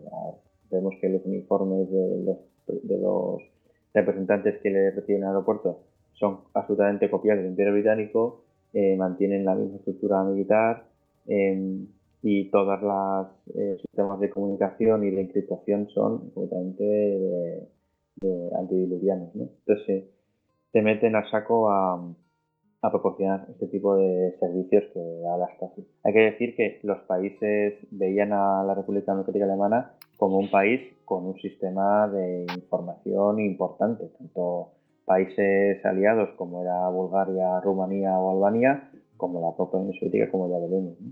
Entonces tenía, gozaba la Stasi de una gran reputación en el exterior en ese sentido por su eficiencia y eficacia.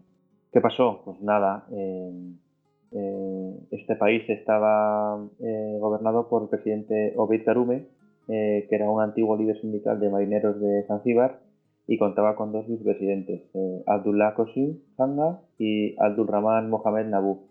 Este triunvirato pues, se declaraba afín a los países del bloque comunista y sin embargo eh, tenían una pequeña disonancia entre ellos, ya que los dos vicepresidentes encarnaban a las dos corrientes imperantes en, la, en el mundo socialista, como son la maoísta y la stalinista. Eh, digamos que cada, vicepresidente defendía una corriente contraria. Bueno, pues eh, se mantuvo esa ayuda económica financiera, pero en 1964 se produce un movimiento de tornas y Zanzíbar se une oficialmente con otro país, con Tanganica, convirtiéndose así en la República de Tanzania. ¿Qué pasaba? Que el dirigente de Tanganica tenía muy buenas relaciones con el Reino Unido y el Reino Unido presiona para que abandone sus lazos con la realidad. Entonces tiene que salir de allí rápidamente las casas.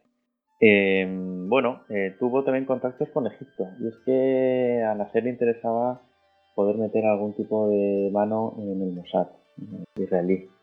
Cosa que para las... Estos se atrevían, se atrevían con todo. Sí, sí. Iban a muerte. El problema es que... Si trolean ya al Mossad es que ya me bajo, ¿eh? O sea... No, pues no pudieron. pero el Mossad les pareció una agencia absolutamente opaca para, para infiltrarse. Con lo cual eh, Nasser rápidamente perdió interés en, en la Stasi, así que tuvieron que seguir mirando a otros países, que no se fueron muy lejos, porque en Sudán eh, se había producido una revuelta y es que unos jóvenes militares, como ya sucedió en Turquía con Ataturk, pues digamos que, estos unos jóvenes militares eh, revolucionarios liderados por Gafar Mohamed Numeiri da un golpe de Estado en 1969. Eh, este dirigente defendía una ideología socialista, pero de corte, de corte árabe, bueno, con ciertas similaridades. Marcus Wolf, el propio Marcus Wolf y un séquito de, agentes de la Stasi marcha allí y bueno, pues para intentar iniciar ahí una cabeza de puente e intentar empezar a, adoctrinar a este país y a suministrarle, como había hecho antiguamente con Zanzibar, suministrarle eh, información y formación a sus padres de mando. El problema que tenía eh, Sudán es que había dos religiones en pugna, ¿no? que creo que también ya se y es que eh, la zona del sur era cristiana y la zona del norte es musulmana. Esto supone eh, que viviesen en un caos constante y una gran inestabilidad interna. Eh, esta inestabilidad desemboca en que en el año 70 hay un nuevo golpe de Estado contra este militar y, cae, se le derroca y acaba muriendo en la cárcel. O sea que, que Stasi pierde ahí otro, otro valor importante y bueno, pues, eh, digamos que empieza a darse cuenta en la República Democrática Alemana que está perdiendo muchísimo dinero por ser reconocida por países que duran eh, año, año y medio, lo estamos viendo. Em, que eso, vamos, son, son inversiones de riesgo. Sí, sí, pero muy de riesgo. Además, dinero que no se podía, no se podía permitir gastar en la República Democrática Alemana. Ya vemos que, para que veáis un dato, cuando un ciudadano de la República Federal Alemana tardaba un año en comprarse un coche de primera o de segunda mano. Eh, un obrero de la República de Alemana tardaba 15 años en tirarse un Trabant, que era el coche de fabricación de la República Democrática Alemana. Mitiquísimo. sí, sí. Para que es un poco eh, la desigualdad ¿no? que ya se estaba viendo ¿no? entre ambos países. Mm, pues se fijaron los ojos de Marcus Wolf en Yemen del Sur, que es un país que le recibe con las manos completamente abiertas y porque la República Democrática Alemana se ofrece a, suministrarle armas en su lucha contra Yemen del Norte, que estaba siendo ayudado por Arabia Saudí de forma completamente indiscriminada. Y, bueno, pues eh, llegó a desplegar 60, agentes casi que luego llegaron a ser eh, casi 100, personas que, bueno que consiguieron mantener ahí una cabeza de puente importante en ese, en ese país. Hablamos de Sudamérica, parece bien. Y es que, eh, bueno, pues en Sudamérica se veía una auténtica lucha por el expansionismo americano frente a las áreas de influencia de, la Unión Soviética con Cuba, ¿no? Eh, pues el primer país del que quiero hablar es eh, Nicaragua. Y es que en Nicaragua el régimen sandinista, digamos que el sandino consigue tomar el poder de Nicaragua en el 79 y derrocan a Anastasio Somoza, que era un pues, típico militar proamericano y sobornado por Estados Unidos y para que bueno, pues para que mantuviese un país completamente sometido a sus intereses. Me recuerda un montón a, al juego este de mesa que se llama Twilight Struggle, que vas pegando golpes y sustituyendo unas... Sí, tengo amigos que están son forofos de ese juego, la verdad. Yo nunca he jugado, pero tengo muchísimas ganas de, jugar. Un saludo a Antonio y a Carmen desde aquí, a ellos, que son grandes fans de ese juego. Tiene también su versión informática, ¿eh? por si alguno quiere.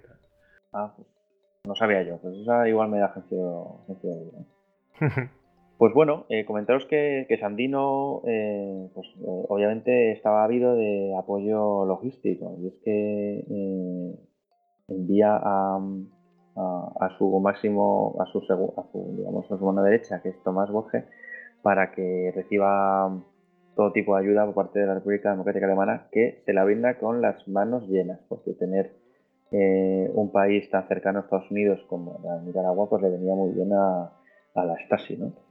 Y, bueno, que saber que, Estados Unidos no se va a quedar con las manos cruzadas. Y es que en cuanto eh, Somoza es eh, derrocado, empieza a financiar una, a una guerrilla disidente, la llamada La Contra. La gente ya conocerá este nombre, ¿no? Que es tan carismático.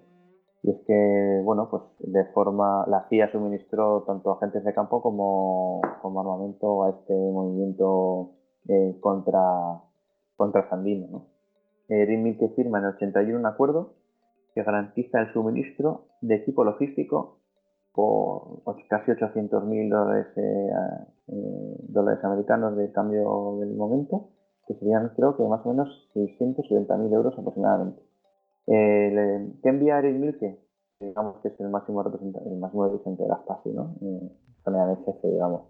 Se envían motocicletas, cámaras de fotos, Calles portátiles, equipo de reseña dactilar, es decir, para tomar eh, huellas a las personas que entraban en el país. Se le envía material técnico. Eh, se le envía eh, para el recién creado Servicio de Información Nicaragüense, se mandan a sus, a sus nuevos integrantes a hacer cursos intensivos en la República Democrática Alemana en promociones de 25 personas en un curso intensivos express de 12 meses.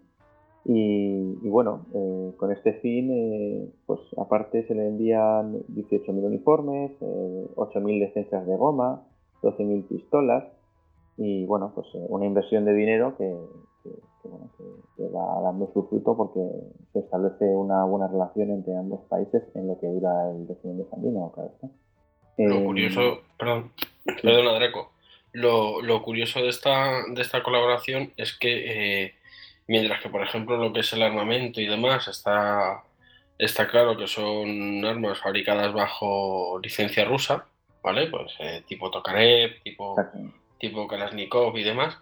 Mm, lo que es el, los materiales, digamos, eh, informáticos no son rusos, son americanos. son, eh, americanos porque la, la Stasi lo que, lo que hacía era que eh, en cuanto podía, compraba material, eh, bien de manera legal o ilegal, eh, material occidental, a través de los fondos que, disponían, digamos, fuera de, los presupuestos del Estado, compraba el material occidental que era de mucha mejor calidad y luego hacía, mm, vamos, lo copiaba como los chinos, hacía ingeniería inversa para copiarlo.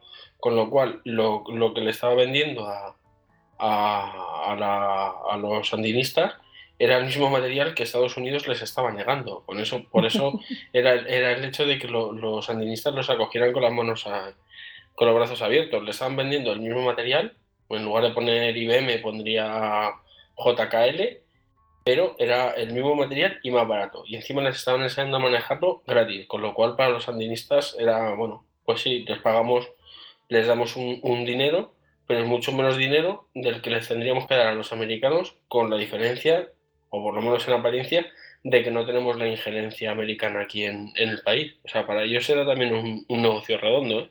Total, total. Sí, sí, está claro. Mira, otro interesante me eh, decir también que en el año 65 la Cuba de Fidel Castro solicita ayuda a los países pertenecientes al Pacto de Varsovia y pues para tener un, consolidar un servicio de información propio de contraespionaje, ¿no? Y entonces eh, la KGB eh, envía, como ya vimos, aparte de los famosos misiles eh, pues envía agentes y como así también envió la Stasi y todos los servicios de la Con la Chile de Allende no tuvo una buena experiencia, la verdad. No supieron, mandaron una serie de agentes que, bueno, pues que los pobres eh, escasos de medios y escaso, y escaso número eh, no pudieron hacer nada por consolidar el régimen de Allende y una vez que Pinochet dio ese golpe de Estado tan brutal, esta gente tuvo que salir eh, pies polvorosa. O sea, que, bueno, fueron perseguidos por los propios,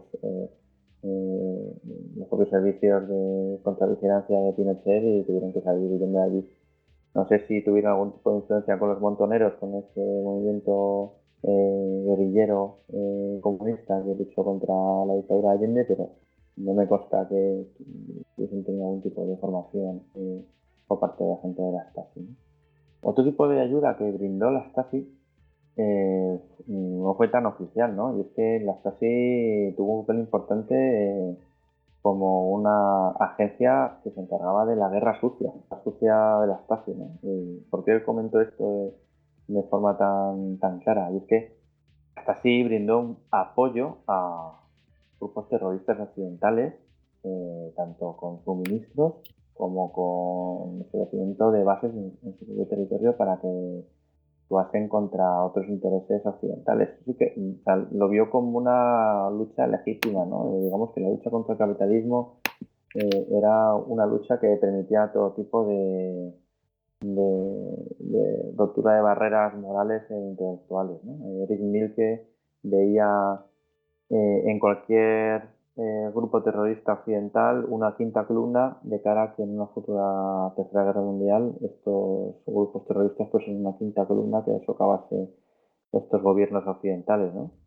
Eh, pues vio como los ojos a ETA en España eh, sobre todo la facción del ejército rojo en Alemania occidental septiembre negro eh, a la OLP de Yasser Arafat y por tener muchos ejemplos. ¿no? Si queréis, luego hablamos un poco de, qué papel tuvo eh, Chacal, Carlos Chacal, eh, con la Stasi y, bueno, y los atentados que hizo eh, terroristas libios en, el Berlín Occidental.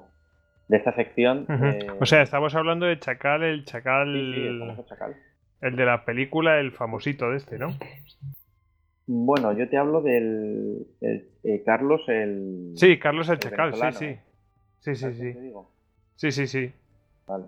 No la película esta de... No, no, el, famoso asesino, el, asesino sueldo. Exactamente. Pues bueno, em, digamos que de forma em, eh, más o menos eh, consolidada, la sección 22, de la cual dice Marcus Wolf no tener conocimiento alguno, se encargaba de esto, de tanto de la formación de estos eh, terroristas, en la formación tanto en sistemas de sabotaje, de eh, uso de armas de corto y largo alcance, eh, fabricación de explosivos, técnicas de contravigilancia y espionaje, pues un poco que eh, recibía en la República Democrática Alemana, recibía a estos integrantes de estas bandas terroristas para que luego, una vez que supiesen eh, cómo fabricar una bomba o cómo utilizar un fusil ametrallador o incluso un misil, porque llegaban a utilizar RPGs, eh, pudiesen, aunque son las armadas, perdón, me he equivocado ahí, eh, pudiesen cometer atentados en estos países. Digamos que, bueno, que por lo visto no era de muy bien visto tanto por Marcus Wolf como con otros líderes eh, y altos cargos de la Stasi este tipo de ayuda, ¿no? Lo veían un poco como ayudar a un terrorista que luego se podía volver un poco contra ti en pero bueno, eh, sí que Honecker y Eric Milke, Honecker como presidente de la República Democrática Alemana y Eric Milke vieron una vía de, socavar la hegemonía occidental en su propio terreno. En cuanto al terrorismo árabe, pues en el año 86 se produce un, atentado en una discoteca en, el Berlín Occidental, una discoteca que se llama La Belle, que, en la cual pues era frecuentada por eh, militares norteamericanos eh, que estaban ahí destinados. Por lo visto, eh, Abu Nidal, que era un, agente libio del ya derrocado régimen de Gaddafi, eh, pues se desplazó hasta la República Democrática Alemana, donde prácticamente detectado a la primera de cambio nada más aterrizar y se le da cobertura eh, para que bueno en un piso franco organice y, fabrique unas bombas con la cual eh, a la zona eh, occidental y mediante valija diplomática pues no se pudiese registrar ese vehículo. Agentes de la unidad ponen la bomba, se marchan y que costa la vida a dos sargentos del ejército de Estados Unidos y nueve heridos. Eh, también la República Democrática Alemana eh, suministró de forma ya oficial al régimen de Gaddafi 4.000 subfusiles Scorpion y un millón de cartuchos previo pago de casi medio millón de dólares americanos hablamos de Chacal, ¿no? Y es que eh, Chacal es famoso por numerosos actos que, bueno, pues uno de ellos es el que secuestró en Austria en el año 75 a, muchísimos ministros de la OLP, de la Organización de Países Exportadores de Petróleo, perdón, a la OPEP, no a la OLP. Eh, se convierte en una persona carismática eh, y, digamos que de alguna forma como el, se le veía como el Robin Hood de la época, creo yo pensar, ¿no? En el año 83, pues la RDA le recibe con los brazos abiertos y según palabras de Marcus Wolf, pues bueno, eh, la RDA le proporciona un cobijo y es que eh, según dice Marcus Wolf en su biografía, pues este señor se dedicaba, mientras estaba en la República Democrática Alemana, a vivir como si fuese su último día, ¿no? Regentaba locales de ocio hasta altas horas de la madrugada, siempre portando su pistola enfundada, eh, vaciando botellas de alcohol, todo pagado por el, el gobierno socialista alemán y cortejando a mujeres, ¿no? Y claro, los servicios de información de la HVA, de la Stasi, tenían que estar realizando labores de contravigilancia porque este señor, en cuanto pudiese estar a tiro de algún servicio occidental, pues eh, iban a, pegarse, a pegarle un par de tiros. O sea que, con el consiguiente coste, que tuvo el tener a este señor en, las fronteras de la RDA.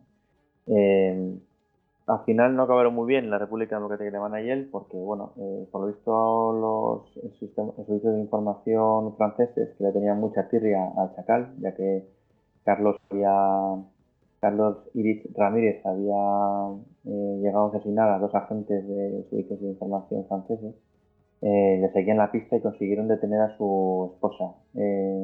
Carlos intentó pedir ayuda a la Stasi, pero se negó rotundamente a sacar a esta mujer de la cárcel y entonces eh, el chacal prometió eh, una orgía de, bombas y coches bomba en el Berlín Oriental, cosa que al final no se produjo. Em, con la... Bueno, el caso, el caso es amenazar a ver si, si finalmente ceden.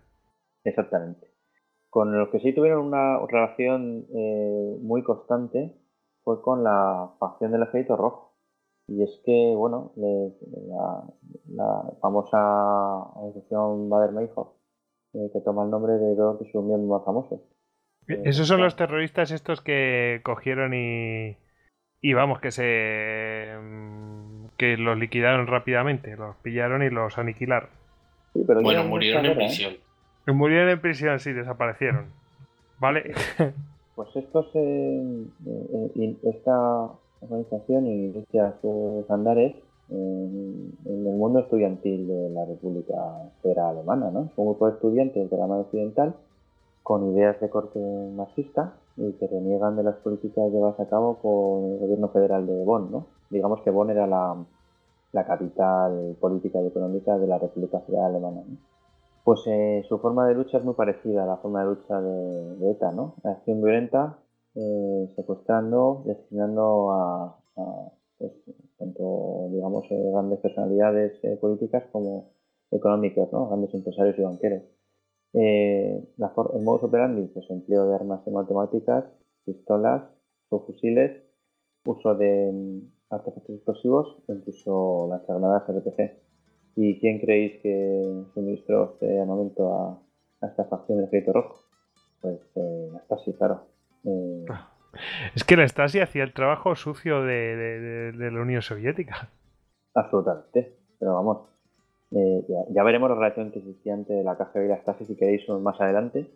Y, es que la Stasi se comprometía a la lucha eh, a unos niveles increíbles. ¿no?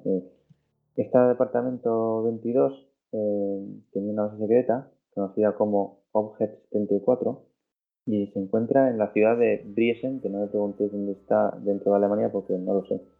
Pero una vez allí se adoctrina a estas personas en el uso de armamento de guerra, ¿no? Como un RPG con el cual eh, se cargan al jefe de... asesinan, se cargan es una palabra un poco vulgar, asesinan al jefe del banco alemán, Alfred eh, eh, mientras circulaba con una limusina blindada por, Alemania, ¿no? O sea, con una, con una limusina blindada y aún así se lo, se lo cargan. claro, con un RPG. Con un RPG, claro. Eh, pues eh, aparte de una vez que cometían sus atentados, viajaban a la República Democrática Alemana donde eran escondidos eh, por la Stasi y les facilitaban documentos falsos. ¿no? veíais un poco ese balón de oxígeno que era la Stasi para, esto, para este grupo terrorista. Y, ya un poco andando, como os hablado antes de la KGB, yo, la relación que tuvieron de amor-odio la KGB, sobre todo de amor, pero también había momentos de, de odio, eh, si os parece, podríamos un poco andar en esto, ¿no? En, cómo funcionaba eh, la KGB con sus eh, restos de servicios afines y, sobre todo con las tasas. Perfecto, ya que ha salido, pues oye. Sí, porque además Wolf deja muy claro que había, había veces que, bueno, pues que se valían de la, de la KGB, pero que sobre todo conforme iba avanzando la década de los 70, que como que cada vez les tenían más, más recelo, que no les gustaba tanto no les gustaba tanto compartir sus, juguetes con los, con los camaradas de, Moscú. Exactamente. bueno, la KGB contaba con una base de datos llamada SOUD, S-O-U-D, en la cual todos los servicios de información, tanto los rumanos, todos los pertenecientes al Pacto de Varsovia, volcaban información. Bueno, esta base de datos eh, es creada por agentes de la Stasi, ¿vale? Eh, la sede de esta base de datos está en Moscú, bueno, pues de otra manera. Y eh, es curioso porque si bien todos los países socialistas debían volcar la información, solo la KGB tenía acceso limitado a la misma. Es decir, que, luego la KGB podía utilizarla como quisiera. Es decir, que, la, información suministrada por la KGB que volcaba al SOUT mm, era restringida para la Stasi, por ejemplo. O sea, que es curioso, ¿no? No era una relación de reciprocidad entre ellos. ¿no? hay que ver que, bueno, pues la KGB poco a poco fue viendo que la Stasi era una agencia de información muy útil y muy eficiente y eh, digamos que el 29 de marzo del 78 se firma el primer protocolo de colaboración entre las dos agencias, ¿no? suscrito por Eric Mielke y Yuri Andropov. Eh, la idea es eh, mantener a, pues eso, eh, pues que se invita a miembros de la Stasi en Alemania del Este a establecer bases de operaciones en Moscú y Stalingrado y viceversa, al objeto de poder vigilar a sus ciudadanos recíprocos en viajes oficiales. O sea, que, no solo vigilaban a personas, a personal extranjero, sino que a su propia población y a sus propios funcionarios los tenían vigilados. ¿Qué deciros? Pues bueno, la, KGB siempre vio al resto de, servicios de información de sus países satélites como, bueno, pues como hermanos pequeños. ¿no? La KGB tenía la potestad de, una vez que recibía una información, por ejemplo, de Albania, en su propio país, en Albania, pues la KGB podía decidir que, no, no, que solo actuaba la KGB en, en esa operación, o que actuase la KGB y Albania, o que solo actuase Albania, ¿no? O sea, tenía un, un control absoluto de las operaciones que se llevan a cabo. Esto tuvo, bueno, pues para la URSS vino muy bien porque eh, casi gratis recibía una información eh, importantísima sin tener que gastar ningún recurso propio. Si bien es verdad que muchas veces por el ansia de estar en todos lados a la vez o de no confiar plenamente en sus servicios afines, se cargaban operaciones que a lo mejor pues enviaban a un agente con no con la operación adecuada, pero como era de la KGB, pues tenía que estar al mando de la operación y, en no pocas ocasiones tuvo un final desastroso esa intervención por, pues no, por no confiar en los agentes locales. Em, ¿Qué hacían estos servicios de información? Pues digamos que como eran firmantes del Pacto de Varsovia, los países eh, socialistas se apoyaban militarmente eh, pero también, como dije antes, eh, se comprometían a mantener a sus propios regímenes comunistas en el poder. ¿Qué pasó en, Praga? Bueno, en Checoslovaquia, digamos que no pudo contener, como sí pudo hacerlo en el 53 la RDA, una, una sublevación popular, porque buscaban un poco aperturismo económico y político y tuvo que intervenir ya directamente el Pacto de Varsovia llevando tropas, tropas que se, que suministraron eh, exclusivamente ejército rojo soviético, pero también hubo personal militar de la República Democrática Alemana. Em, comentaros también que, bueno, que si bien tuvo eh, las casi servicios eh, afines, eh, tuvo enemigos eh, imbatibles. Uno de ellos, obviamente, pues eran los servicios de información de la República Federal Alemana. Digamos que su némesis lo tenemos en el BND, que es el famoso Bundesnachrichtendienst, y no me atrevo a decir nada más, pero digamos que es el servicio de información de la República Federal Alemana, y como también tienen otro que es el, el BFV, que es el servicio de contraespionaje pues digamos que era un toma y daca constante. ¿no? Eh, la Stasi tenía que contrarrestar la, la, acción de los agentes de la República Federal Alemana eh, de este BND y luego eh, la República Federal Alemana tenía con su servicio de contraespionaje contrarrestar la actividad de los de la Stasi. Hay una anécdota curiosa y es que, bueno, pues que sepáis que el origen del BND es a raíz de la contratación de, un jefe de la Wehrmacht, que es Reinhard Gellen. No sé si lo conocéis, este personaje eh, era el que se encargaba de, toda la guerra eh, del espionaje contra el ejército rojo durante la invasión de la Wehrmacht de la Unión Soviética. Y bueno, pues una persona con amplios, eh, amplias miras en 1945 se esconde en los Alpes viendo que la guerra estaba perdida para el Tercer Reich y a cambio de la entrega de material sensible sobre el ejército rojo, pues se presenta en la zona occidental y se pone al servicio eh, de los países occidentales. Pues, Hombre, es un fichajazo. Un fichaje total, total. Pero la Stasi también lo hizo, ¿eh? O sea, que no es una cosa que solo hiciesen los, los occidentales, ¿no? Esa, esa idea de no contratar a, nazis es una cosa que es muy controversial, se empieza a olvidar entre ambos bandos. Pero eso se olvidó desde el día uno. De... Exactamente. cayó, cayó, cayó Berlín y se olvidaron, La NASA, la NASA mm, es von Neumann, ¿sabes? El, el creador de las V1 y las V2 que sí, que sí, que les daría mucho cera, les daría mucha cera a los aliados ingleses, pero es que es un crack haciendo cohetes. Y con Brown también, en toda la carrera científica. Para Exacto. Eso, con Brown, perdón, yo con Newman. Pues exactamente, ¿no? Es tremendo. Eh, es, tremendo, es tremendo. Pues eh, hay una, una anécdota, como decía antes, curiosa, y es que, em, bueno, pues eh, poco a poco los servicios de contraespionaje de la República Federal Alemana encontraron un patrón. para detectar a, agentes de las Stasi. Más que agentes, yo, entiendo que por la forma de actuar eran personal, como hablábamos antes, entiendo que eran personas que iban a realizar una labor de informantes oficiales no oficiales. Pues se pusieron a buscar en los trenes que con destino a la República Democrática Alemana, con destino a la República Federal Alemana, proyectos de contraespionaje de Federal Alemana empezaron a, buscar a, varones de entre 25 y 40 años con un corte de pelo característico y con una ropa un poco eh, anticuada, digamos que la República Democrática Alemana vivía en una especie como de oasis intelectual. Claro, allí no entraba la moda occidental, eh, no existían los hippies, pues el corte de pelo de la población joven de, esta República de Alemana era el corte de pelo tradicional que había existido siempre y la ropa era similar.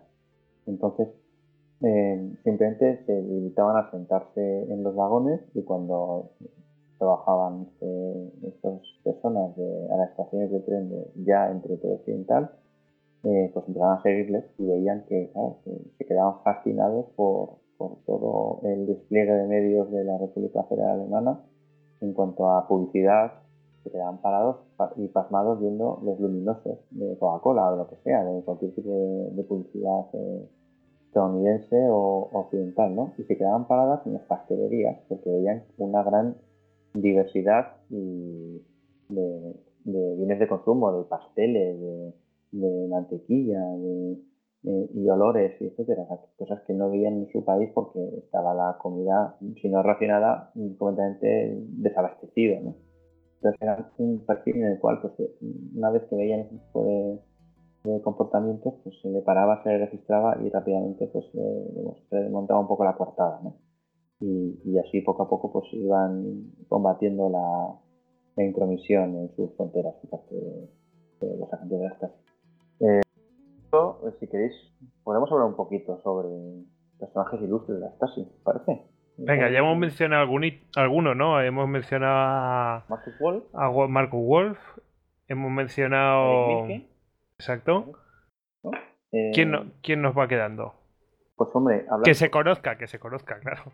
Eric Milke comentar una cosa curiosa y es que estuvo en la Guerra Civil Española, este hombre. Eh, como este hombre tuvo una, juventud muy azarosa y es que la Alemania de, la Primera Guerra Mundial, pues eh, era un miembro del Partido Comunista Alemán, muy, por supuesto seguía instrucciones del Partido Comunista de la Unión Soviética y en un momento dado pues recibe la orden de disparar y asesinar a un oficial de la policía alemana que se encargaba de de reprimir los sabotadores comunistas.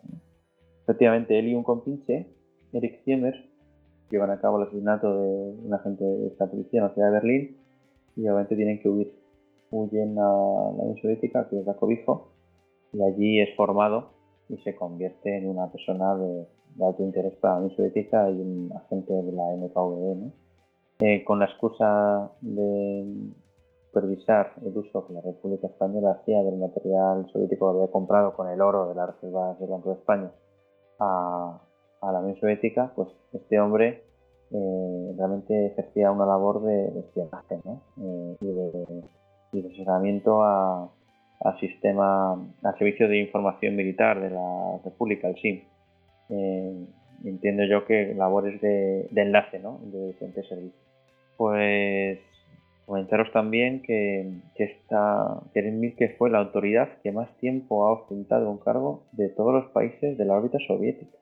Eh, digamos que en 1953 se convierte en el tercer ministro de la Stasi. Eso no es cualquier cosa, ¿eh? Eso no es cualquier cosa porque... Sí, sí, exactamente. Es un verdadero récord. Pues para que veáis un poco el animal político que era este hombre, ¿no? Que se pudo mantener desde el 53 hasta el 89 casi. Eh, siendo el máximo dirigente de, una de las mayores agencias de espionaje del mundo. Bueno, pero eso no lo hizo gratis, me refiero.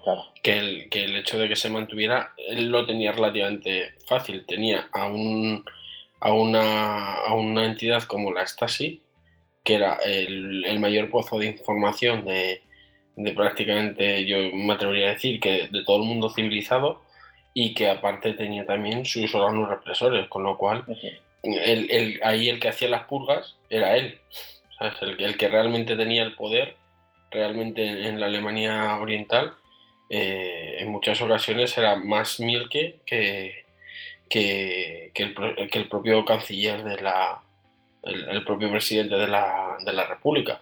Sí, sí, incuestionable, estoy de acuerdo contigo, eh, también es verdad que era un puesto, pues, digamos que muy codiciado por otros eh, personajes, ¿eh?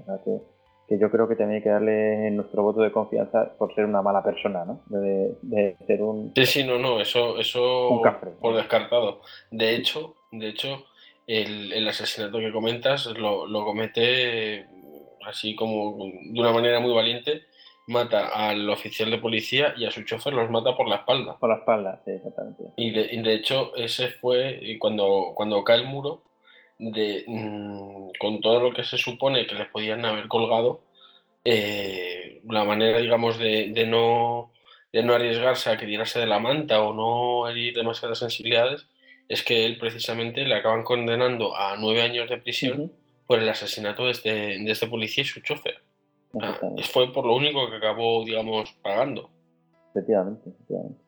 Pues otro, otro personaje curioso es el propio Walter Ulbricht, digamos que eh, Walter Ulbricht fue un presidente de la República, bueno, digamos que es el secretario general del Partido Socialista Alemán, a todos los luces es el jefe de Estado de la República Democrática Alemana, y es importante para Stasi porque eh, fue el que eh, introduce el sistema de rangos militares eh, y nombra al propio Mirke como mayor general en el año 1959. Eh, como no se fiaba un pelo de su propia población, ya que en el, porque ya había tenido en el 53 una revuelta violenta de la población, pues decide que la residencia de los miembros del Poliburo situarse en una villa a las afueras de Berlín en un bosque y vigilada constantemente por agentes de, de su máxima confianza. Esta persona pues eh, buscó, bueno, pues en su mandato se construyó el muro de Berlín eh, para evitar el éxodo masivo de, berlineses de la Alemania orientada occidental en busca de mejores oportunidades de vida. Y, pero también es verdad que intentó mantener relaciones comerciales y un trato cordial con su vecina del oeste, cosa que, que le costó el cargo, ya que en los años 70 eh, el premier ruso Brezhnev hizo llamar a Honecker y, le dijo que hasta, hasta, ese momento ya pues eh, se iba a acabar la, la, vida política de Ulbricht y que iba a ser Honecker el nuevo presidente de la República Democrática Alemana. Eh, Honecker va a ser, y ahora hablamos de él, eh, un personaje importante, muy importante porque, eh, bueno, digamos que buscó, para la República Democrática Alemana es, es crucial porque buscó un reconocimiento internacional todas luces, ¿no? Fue el que, impulsa las misiones de, fallidas o no fallidas de la Stasi tanto en África como en Sudamérica.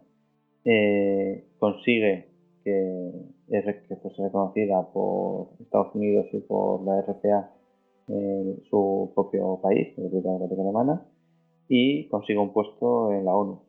Eh, busca ganarse el apoyo de países del mundo árabe ya que la RCA, eh, la República Federal Alemana, eh, reconoce a Israel, pues eh, no desaprovecha la oportunidad y, bueno, pues juega su baza árabe. ¿no? bueno, vamos a intentar unirnos a este, a este movimiento, creo que sin éxito por parte de, de Honecker. Es fiel aliado de la URSS y contribuye al Pacto de Varsovia con tropas, que como bien sabéis ya, pues bueno, ya hemos comentado, eh, apoya la, represión de la primavera de Praga, ¿no? No llega a reconocer nunca la crisis constante que sufre la, República Democrática Alemana, económica, social y apertura. Y de hecho, pues no lo reconoce hasta el último momento y es que finalmente es, es, eh, primero desestabilizado y luego derrocado por, su, el propio Politburó, ¿no? De, la República Democrática Alemana. Marcha Chile y, bueno, pues luego es expatriado a Alemania, pero ya es una persona muy, muy mayor y se le conmuta eh, la condena. Que se le intenta condenar por crímenes contra la humanidad, porque dicen que fue de las personas que, que dio la orden de disparar a matar a las personas que huían del muro de Berlín, pero bueno, eh, digamos que por estas eh, azares de la vida, pues como le tocó una edad muy, muy, muy, muy adulta, pues el hombre estaba a punto de morirse y se le conmutó la... ¿Qué más comentaros? Yo creo que eh, Marcus Wolf no quisiera yo tampoco hastiar a, a nuestros oyentes porque hemos hablado muchísimo de él, ¿no? Yo creo que como referencia decir que a, a los 30 años ya era jefe del servicio exterior de la Stasi, cosa que eh, pues dice mucho de él, ¿no? De su capacidad intelectual. Sus logros son más que sabidos. Se intenta condenar por traición una vez que se reunifica la República, digamos que la República Federal Alemana, que una vez que se unifica, pero para mí no es que fue una, una unificación, sino que la República Federal Alemana absorbió a la Democrática Alemana, ¿no? O sea que mm, prácticamente o sea, y totalmente dejó de existir esta República Democrática Alemana, pero la eh, sobrevivió, ¿no? Y entonces se intenta condenar por traición, pero vamos, como este hombre dice, si en 1960 la propia República Federal Alemana reconoce a la democrática alemana como un país independiente, yo no traiciono a nadie, sino que he trabajado para mi propio país. no, no, no, puedes decir que es un traidor, porque es que no, no está en la República Federal Alemana, estaba en la, en la democrática de Alemania. O sea, es que no, no tiene ni... En fin, de hecho, yo creo que si de algo no se le puede acusar a, Marcus Wolf es precisamente de ser un, traidor. Mm, estará equivocado en sus, eh, en sus, ideales y demás, pero desde luego eh, él, por ejemplo, en sus memorias siempre habla de la RDA como mi país. cuando habla de la caída del muro, dice el día que mi país dejó de existir. O sea, él tampoco se siente, digamos, un alemán reunificado. Él se siente como, como proveniente de un país que simplemente pues ya no existe. De hecho, a Marcus Wolf le ofrecieron tanto la, lo que es la, la CIA como en el KGB el, el retirarse a, digamos, el, el, pues ya que se había quedado sin trabajo, pues eh, digamos el, el que se, se, retirase a sus países eh, eh, ofreciéndole pues eh, cierto grado de, inmunidad y siempre era a cambio a cambio de, darle digamos información sobre sus agentes. Y él se negó. O sea él dijo que él no iba a traicionar a, la gente que había depositado su confianza en ellos. De hecho él está a punto de retirarse precisamente a Israel porque él es de origen de origen judío y, se frustra se frustra la, la operación porque en el último momento le piden una, una, información que implicaría, si bien no implicaba directamente la delación de sus operativos, sí que facilitaría la posibilidad de, digamos, de, que los encontrasen y él se niega. Dice, yo prefiero cumplir prisión a, a traicionar. O sea, que si de algo no se le puede acusar a, a Wolf en, en, en, este, en este caso es de, precisamente de, de traidor. Algo que le honra, eso sí, de acuerdo contigo. Y bueno, pues por mi parte, eh, si quieres comentar alguna más. de los eh, personajes, yo creo que está yo creo claro. Que está más o menos. Eh, sí, sí. Más zanjado. sí. Lo último que quería hablar es, por, digamos que por orden cronológico, sería qué pasó después, ¿no? O sea, cae el muro. Sí, cuando, cuando cae el muro, ¿no? Y tal, todo eso. Y, y los archivos que los hemos mencionado poquito, pero vamos, podemos a, ahí contar un poquillo. Sí, sí, pues eh, ¿qué sucede cuando cae el muro de Berlín? Pues hombre, cae el muro de Berlín y, cae, pero porque, bueno, una rueda de prensa, eh, el representante, digamos, el portavoz del Politburo eh, comenta en una rueda de prensa que la población de la República Democrática Alemana podía pasar sin ningún tipo de cortapisas evidente aquello empieza como un revuelo poco a poco y bueno, pues acaban típicas colas de coches traban intentando pasar y pues, la gente está así pues no tienen una orden en contra y lo dejan pasar. Obviamente aquello es una fiesta, claro.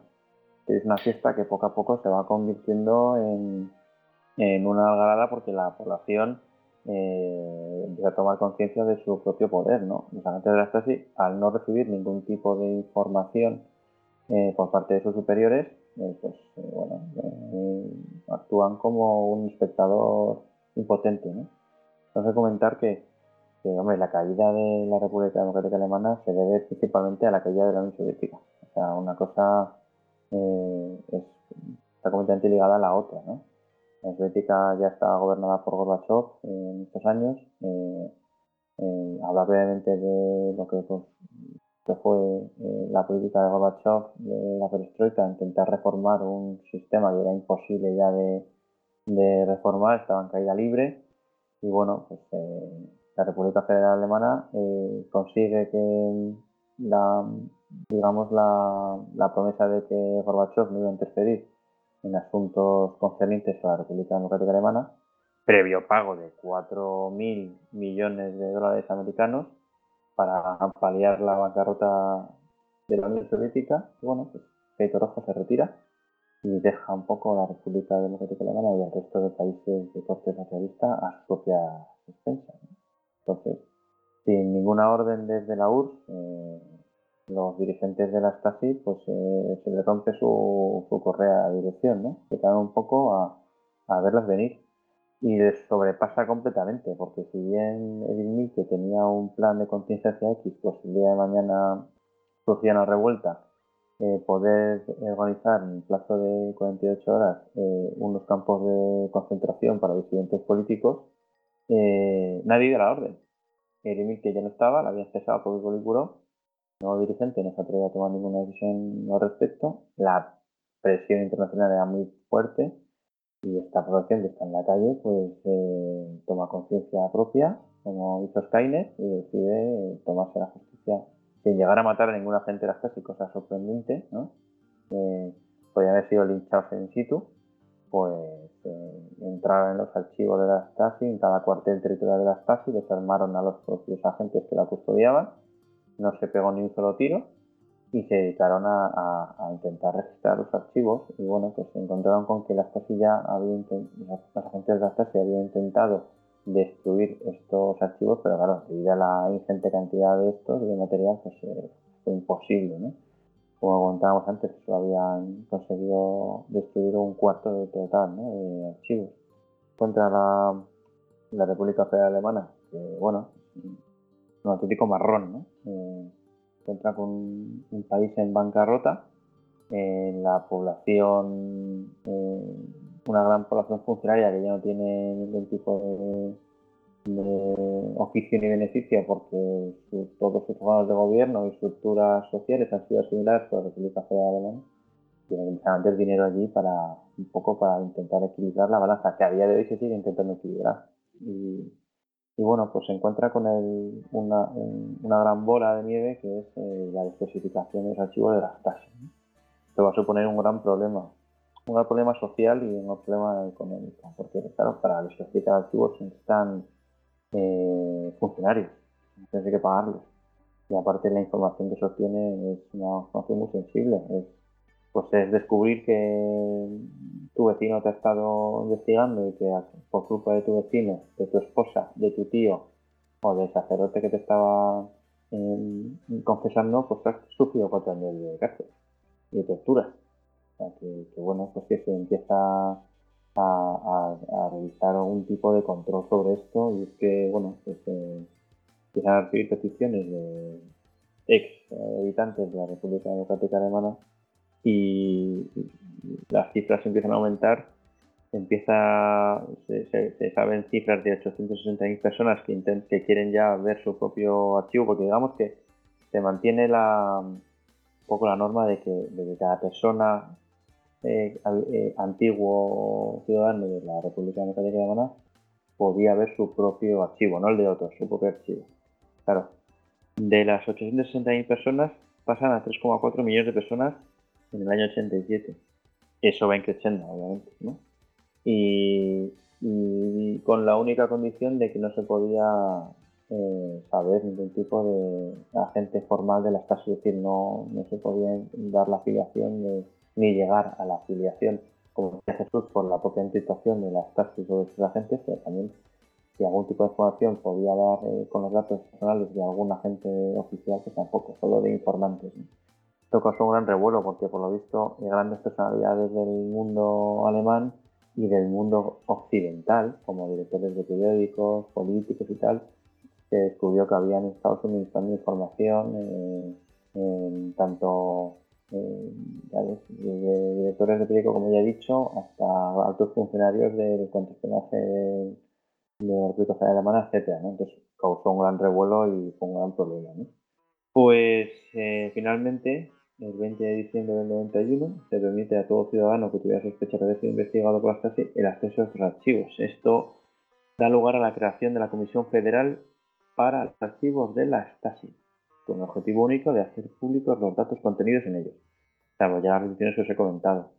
Y estamos todavía en proceso de especificación. Es decir, la Stasi es la primera agencia de espionaje mundial que especifica en su totalidad sus archivos, cosa que va a tardar, pues hablábamos de cuánto, Jesús, de 300 años, ¿no? 375 años era, era el cálculo, digamos, eh, oficial, con los métodos que había en el 90 y tantos, ¿eh? 94 creo que, Joder, son estos datos.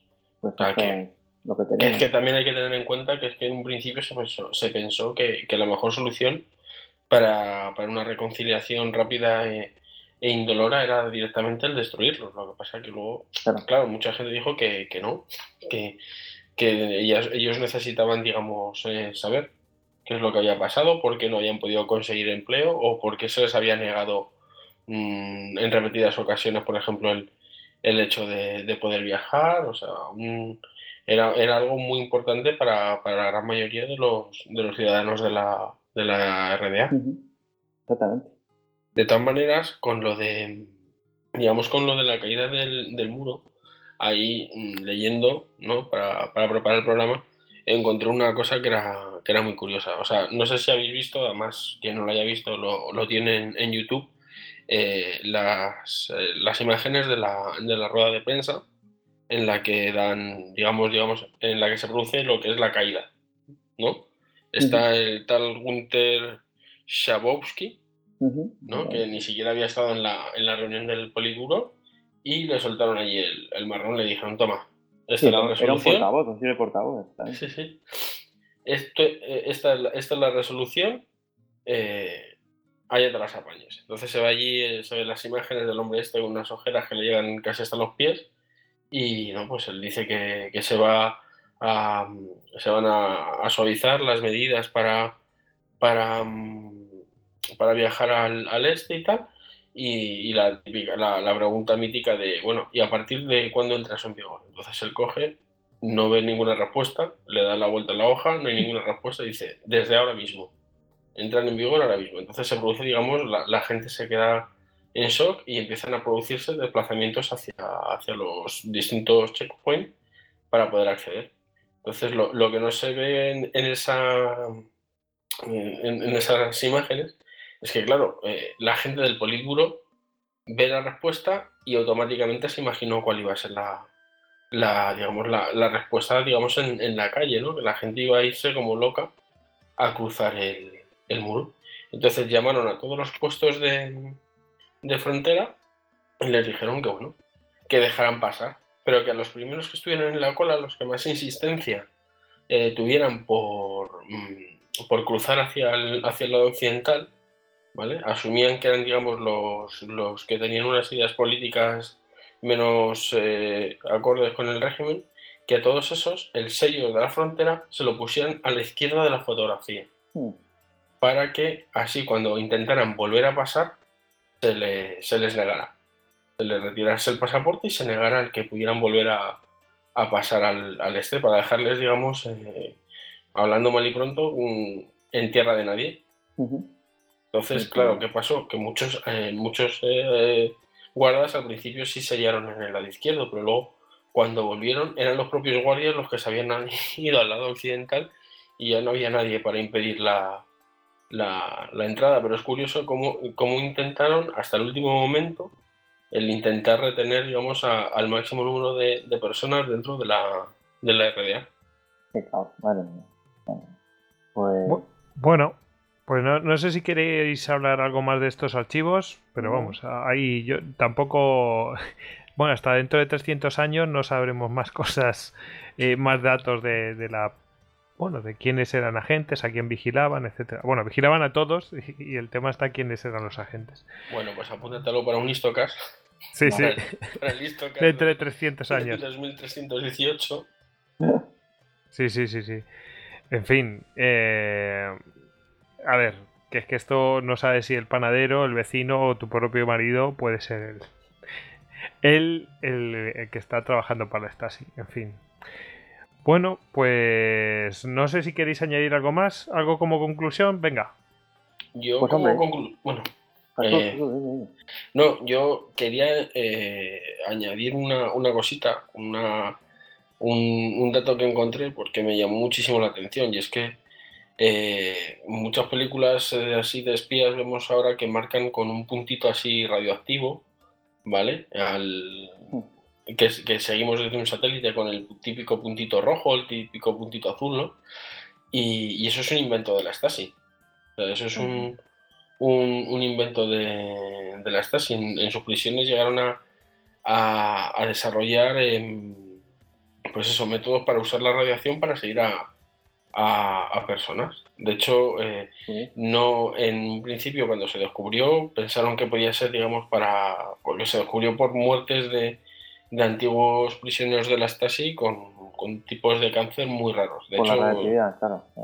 De hecho, por ejemplo, Just o Husk o eh, vamos el escritor este famoso de la RDA que, que acabó intentando escapar y demás eh, murió también de un tipo de cáncer raro, un, músico de un grupo bastante conocido de la, de la RDA eh, también murió de, cáncer, entonces se dieron cuenta de que, bueno, pues que sí, inventaron el método para, para seguir a, los, eh, a las personas de interés por, por radiación, de tenerlos controlados, pero que, bueno, que si ya, o sea, que no, digamos, no tenían demasiado cuidado en, las dosis que les, que les metían. De hecho, hay una recomendación para los antiguos profesores de la Stasi que cada X tiempo se vayan a hacer una revisión porque se ha detectado que hay un número de, enfermos de cáncer superior a, la media. Vale. Yo, yo me asombro, cada vez que me voy sabiendo más de esta agencia me, sigo asombrando, eso es bien. Sí, sí, sí, es que... Mm, Vamos a ver, mm, yo te lo contaba fuera de micro, digo, a mí cuando me contaban cosas, eh, bueno, siempre es los servicios secretos, tal y cual, pero cuando, según me han ido contando o averiguando yo cosas sobre la, sobre la Stasi o, sobre el Mossad, precisamente, siempre oía a gente de mi alrededor, eh, cuando era pequeñito, pues hablar eh, con una mezcla de admiración y una mezcla de decir, mm, estos son unos bichos. Y, tanto unos como otros. Eh, y es que cuanto más averiguas, más alucinado te quedas. es que es alucinante lo que tú dices. Sí, sí, me asombra.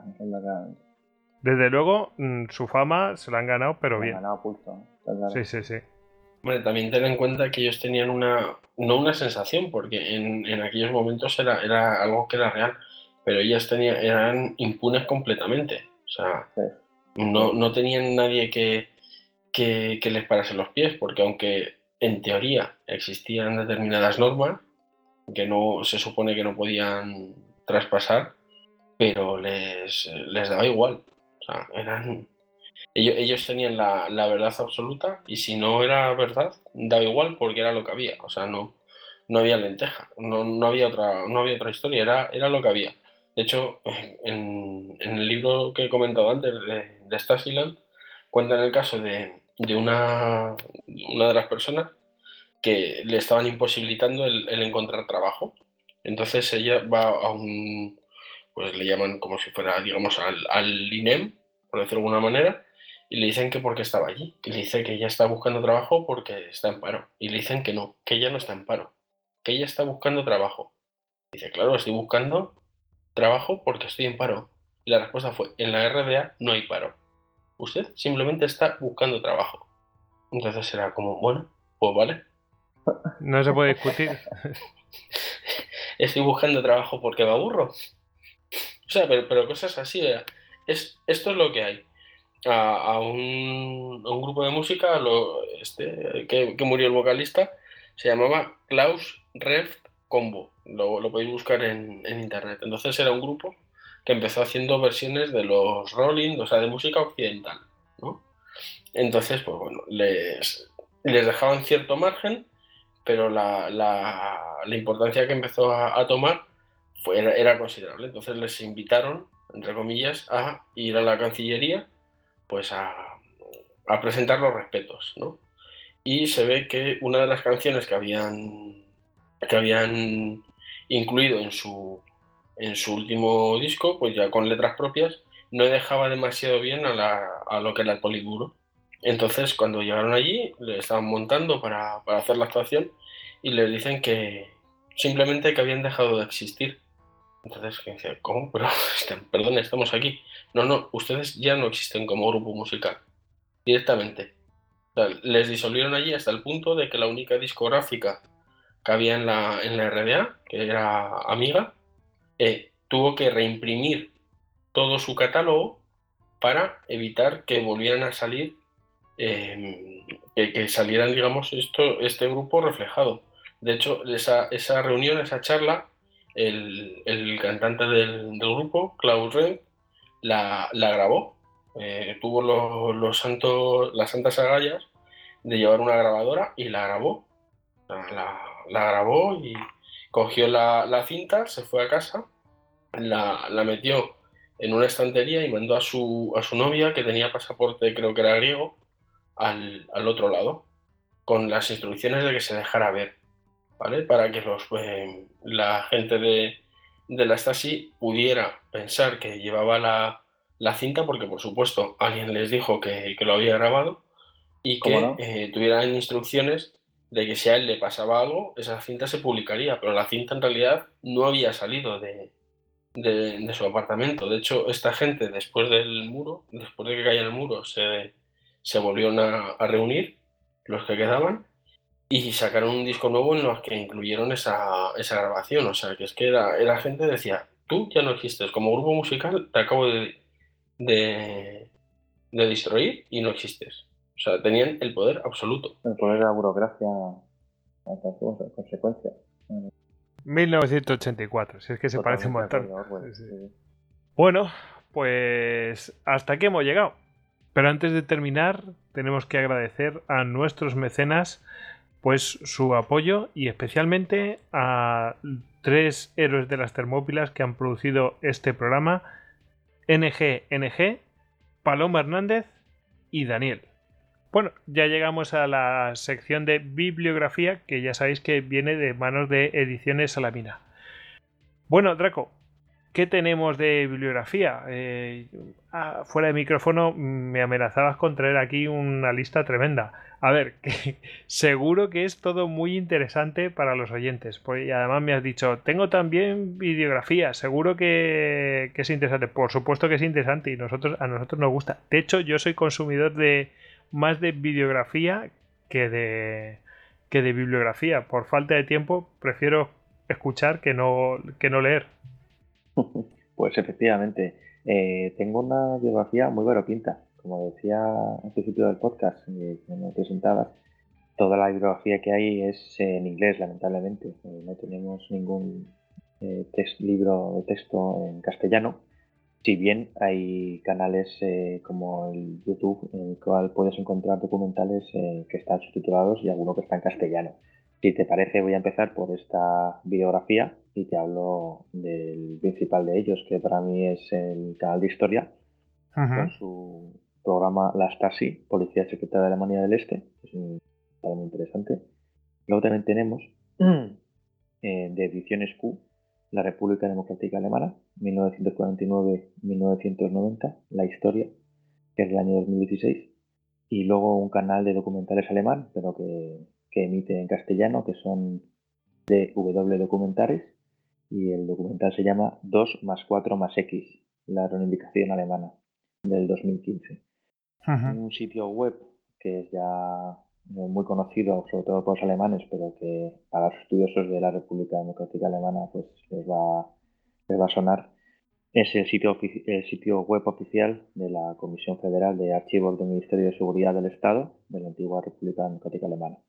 Y luego en bibliografía, pues principalmente tenemos el libro de eh, John Kohler que se llama Stasi, The Untold Story of the East German Secret Police que es un libro pues, eh, para que un neófito en esta materia es fundamental. Luego tenemos otros libros más breves eh, que yo los he encontrado en Kindle, que es el de Colonia Vilasi, The History of the Stasi, de editorial Author House del 2015. Tenemos a J. Barron, eh, que es KGB, la labor clandestina de los agentes secretos soviéticos, y lo menciono porque bueno, pues la Stasi tuvo una relación muy estrecha con esta agencia soviética y, de hecho dedica mucho espacio, mucho contenido de su libro para hablar de la Stasi. Y por último diría pues eh, el libro de, eh, perdón por mi alemán que es nefasto. tenemos tanto a Schiemel con la Stasi, Shield and Sword of the Party, que son de estudios de inteligencia, editorial Rob Lege, y por supuesto la autobiografía de Marcus Wolf, de A Man Without a Face, eh, de editorial Public Affairs de Estados Unidos del año 97. Marcus Wolf, el de, el de los espías Romero. Efectivamente, efectivamente, el famoso Marcus Wolf, que es una leyenda. El jefe de, los, de la Agencia de Inteligencia del Exterior de la Stasi. Bueno, Jesús, ¿y tú qué traes de bibliografía? Bueno, pues yo traigo el libro que hemos comentado antes, que se llama Stasiland. Es de Anna Funder, ¿vale? Que es una, una periodista germano-australiana, en la que, bueno, pues como he comentado, eh, entrevista. Es un libro que se lee bastante bien. Eh, cuenta básicamente su, estancia en, en la RDA post-muro ¿vale? Y cómo se, acaba entrevistando pues con tanto con gente represaliada por la Stasi como con, con gente afín o, incluso con, agentes de la, de la propia Stasi. La verdad es que es un libro relativamente cortito, son 200 y poco páginas y se lee, se lee bastante bien. Está tanto en papel como en formato digital, ¿vale? Y luego pues el que hemos hablado con, Draco, eh, El hombre sin rostro, de Marcus Wolf y Anne McElvoy, que es básicamente las, eh, las memorias de, Marcus Wolf. Mm, yo aquí, mm, como, como le he comentado como he comentado en el programa y lo he comentado con Draco, mm, bueno, es un poquito cínico. Aquí Marcus Wolf se le tira un poquito la, pinza y no hace nada más que justificarse y... Hombre, e tiene, tiene, tiene que hacerlo. sí, Sí, pero una cosa es que intenta justificarse y otra cosa es que toma el lector por tonto. Entonces, pero bueno, la verdad es que está bastante bien porque te, da toda, te explica, digamos, pues eso, cómo, cómo, cómo se las ingeniaban para suplir eh, la, la, carencia de medios y, obtener resultados de, bueno, pues eso, unos resultados que fueron la envidia de, todo el bloque occidental. Bueno, ya hemos llegado hasta el final, así que pues no nos queda más que despedirnos, así que vamos a despedir a Draco por haber estado con nosotros. Recordad que es licenciado en Historia por la UAM y su trabajo de fin de máster pues fue sobre precisamente la Stasi. Muchas gracias Draco por estar con nosotros. ¿eh? Pues gracias a ti y a todos vosotros porque para mí ha sido un honor participar en vuestro podcast. No, el, honor es nuestro y muchas gracias por traernos este tema que es que, mm, o sea, en realidad conocemos muy poquito de, esto, así que es genial pues, pues que alguien que ha, que ha trabajado este tema pues lo, haga llegar a todos los demás. Pues nada, muchas gracias ¿eh? de nuevo. Gracias a vosotros. Bueno, y despedimos a Jesús. Bueno, Jesús, que pues nos vemos para otra, la próxima vez. Pues nada, un placer el, haber conseguido cruzar el muro, por lo menos un rato, y, y nos vemos en la próxima. Yo creo que eres un espía, porque si no, ¿por qué has escapado? En fin. Sí, pero no huele a rancio, como de cagadas. bueno, pues nada, venga, a despedirse todos. Venga, hasta luego. Adiós. Adiós. Semper Fidelis.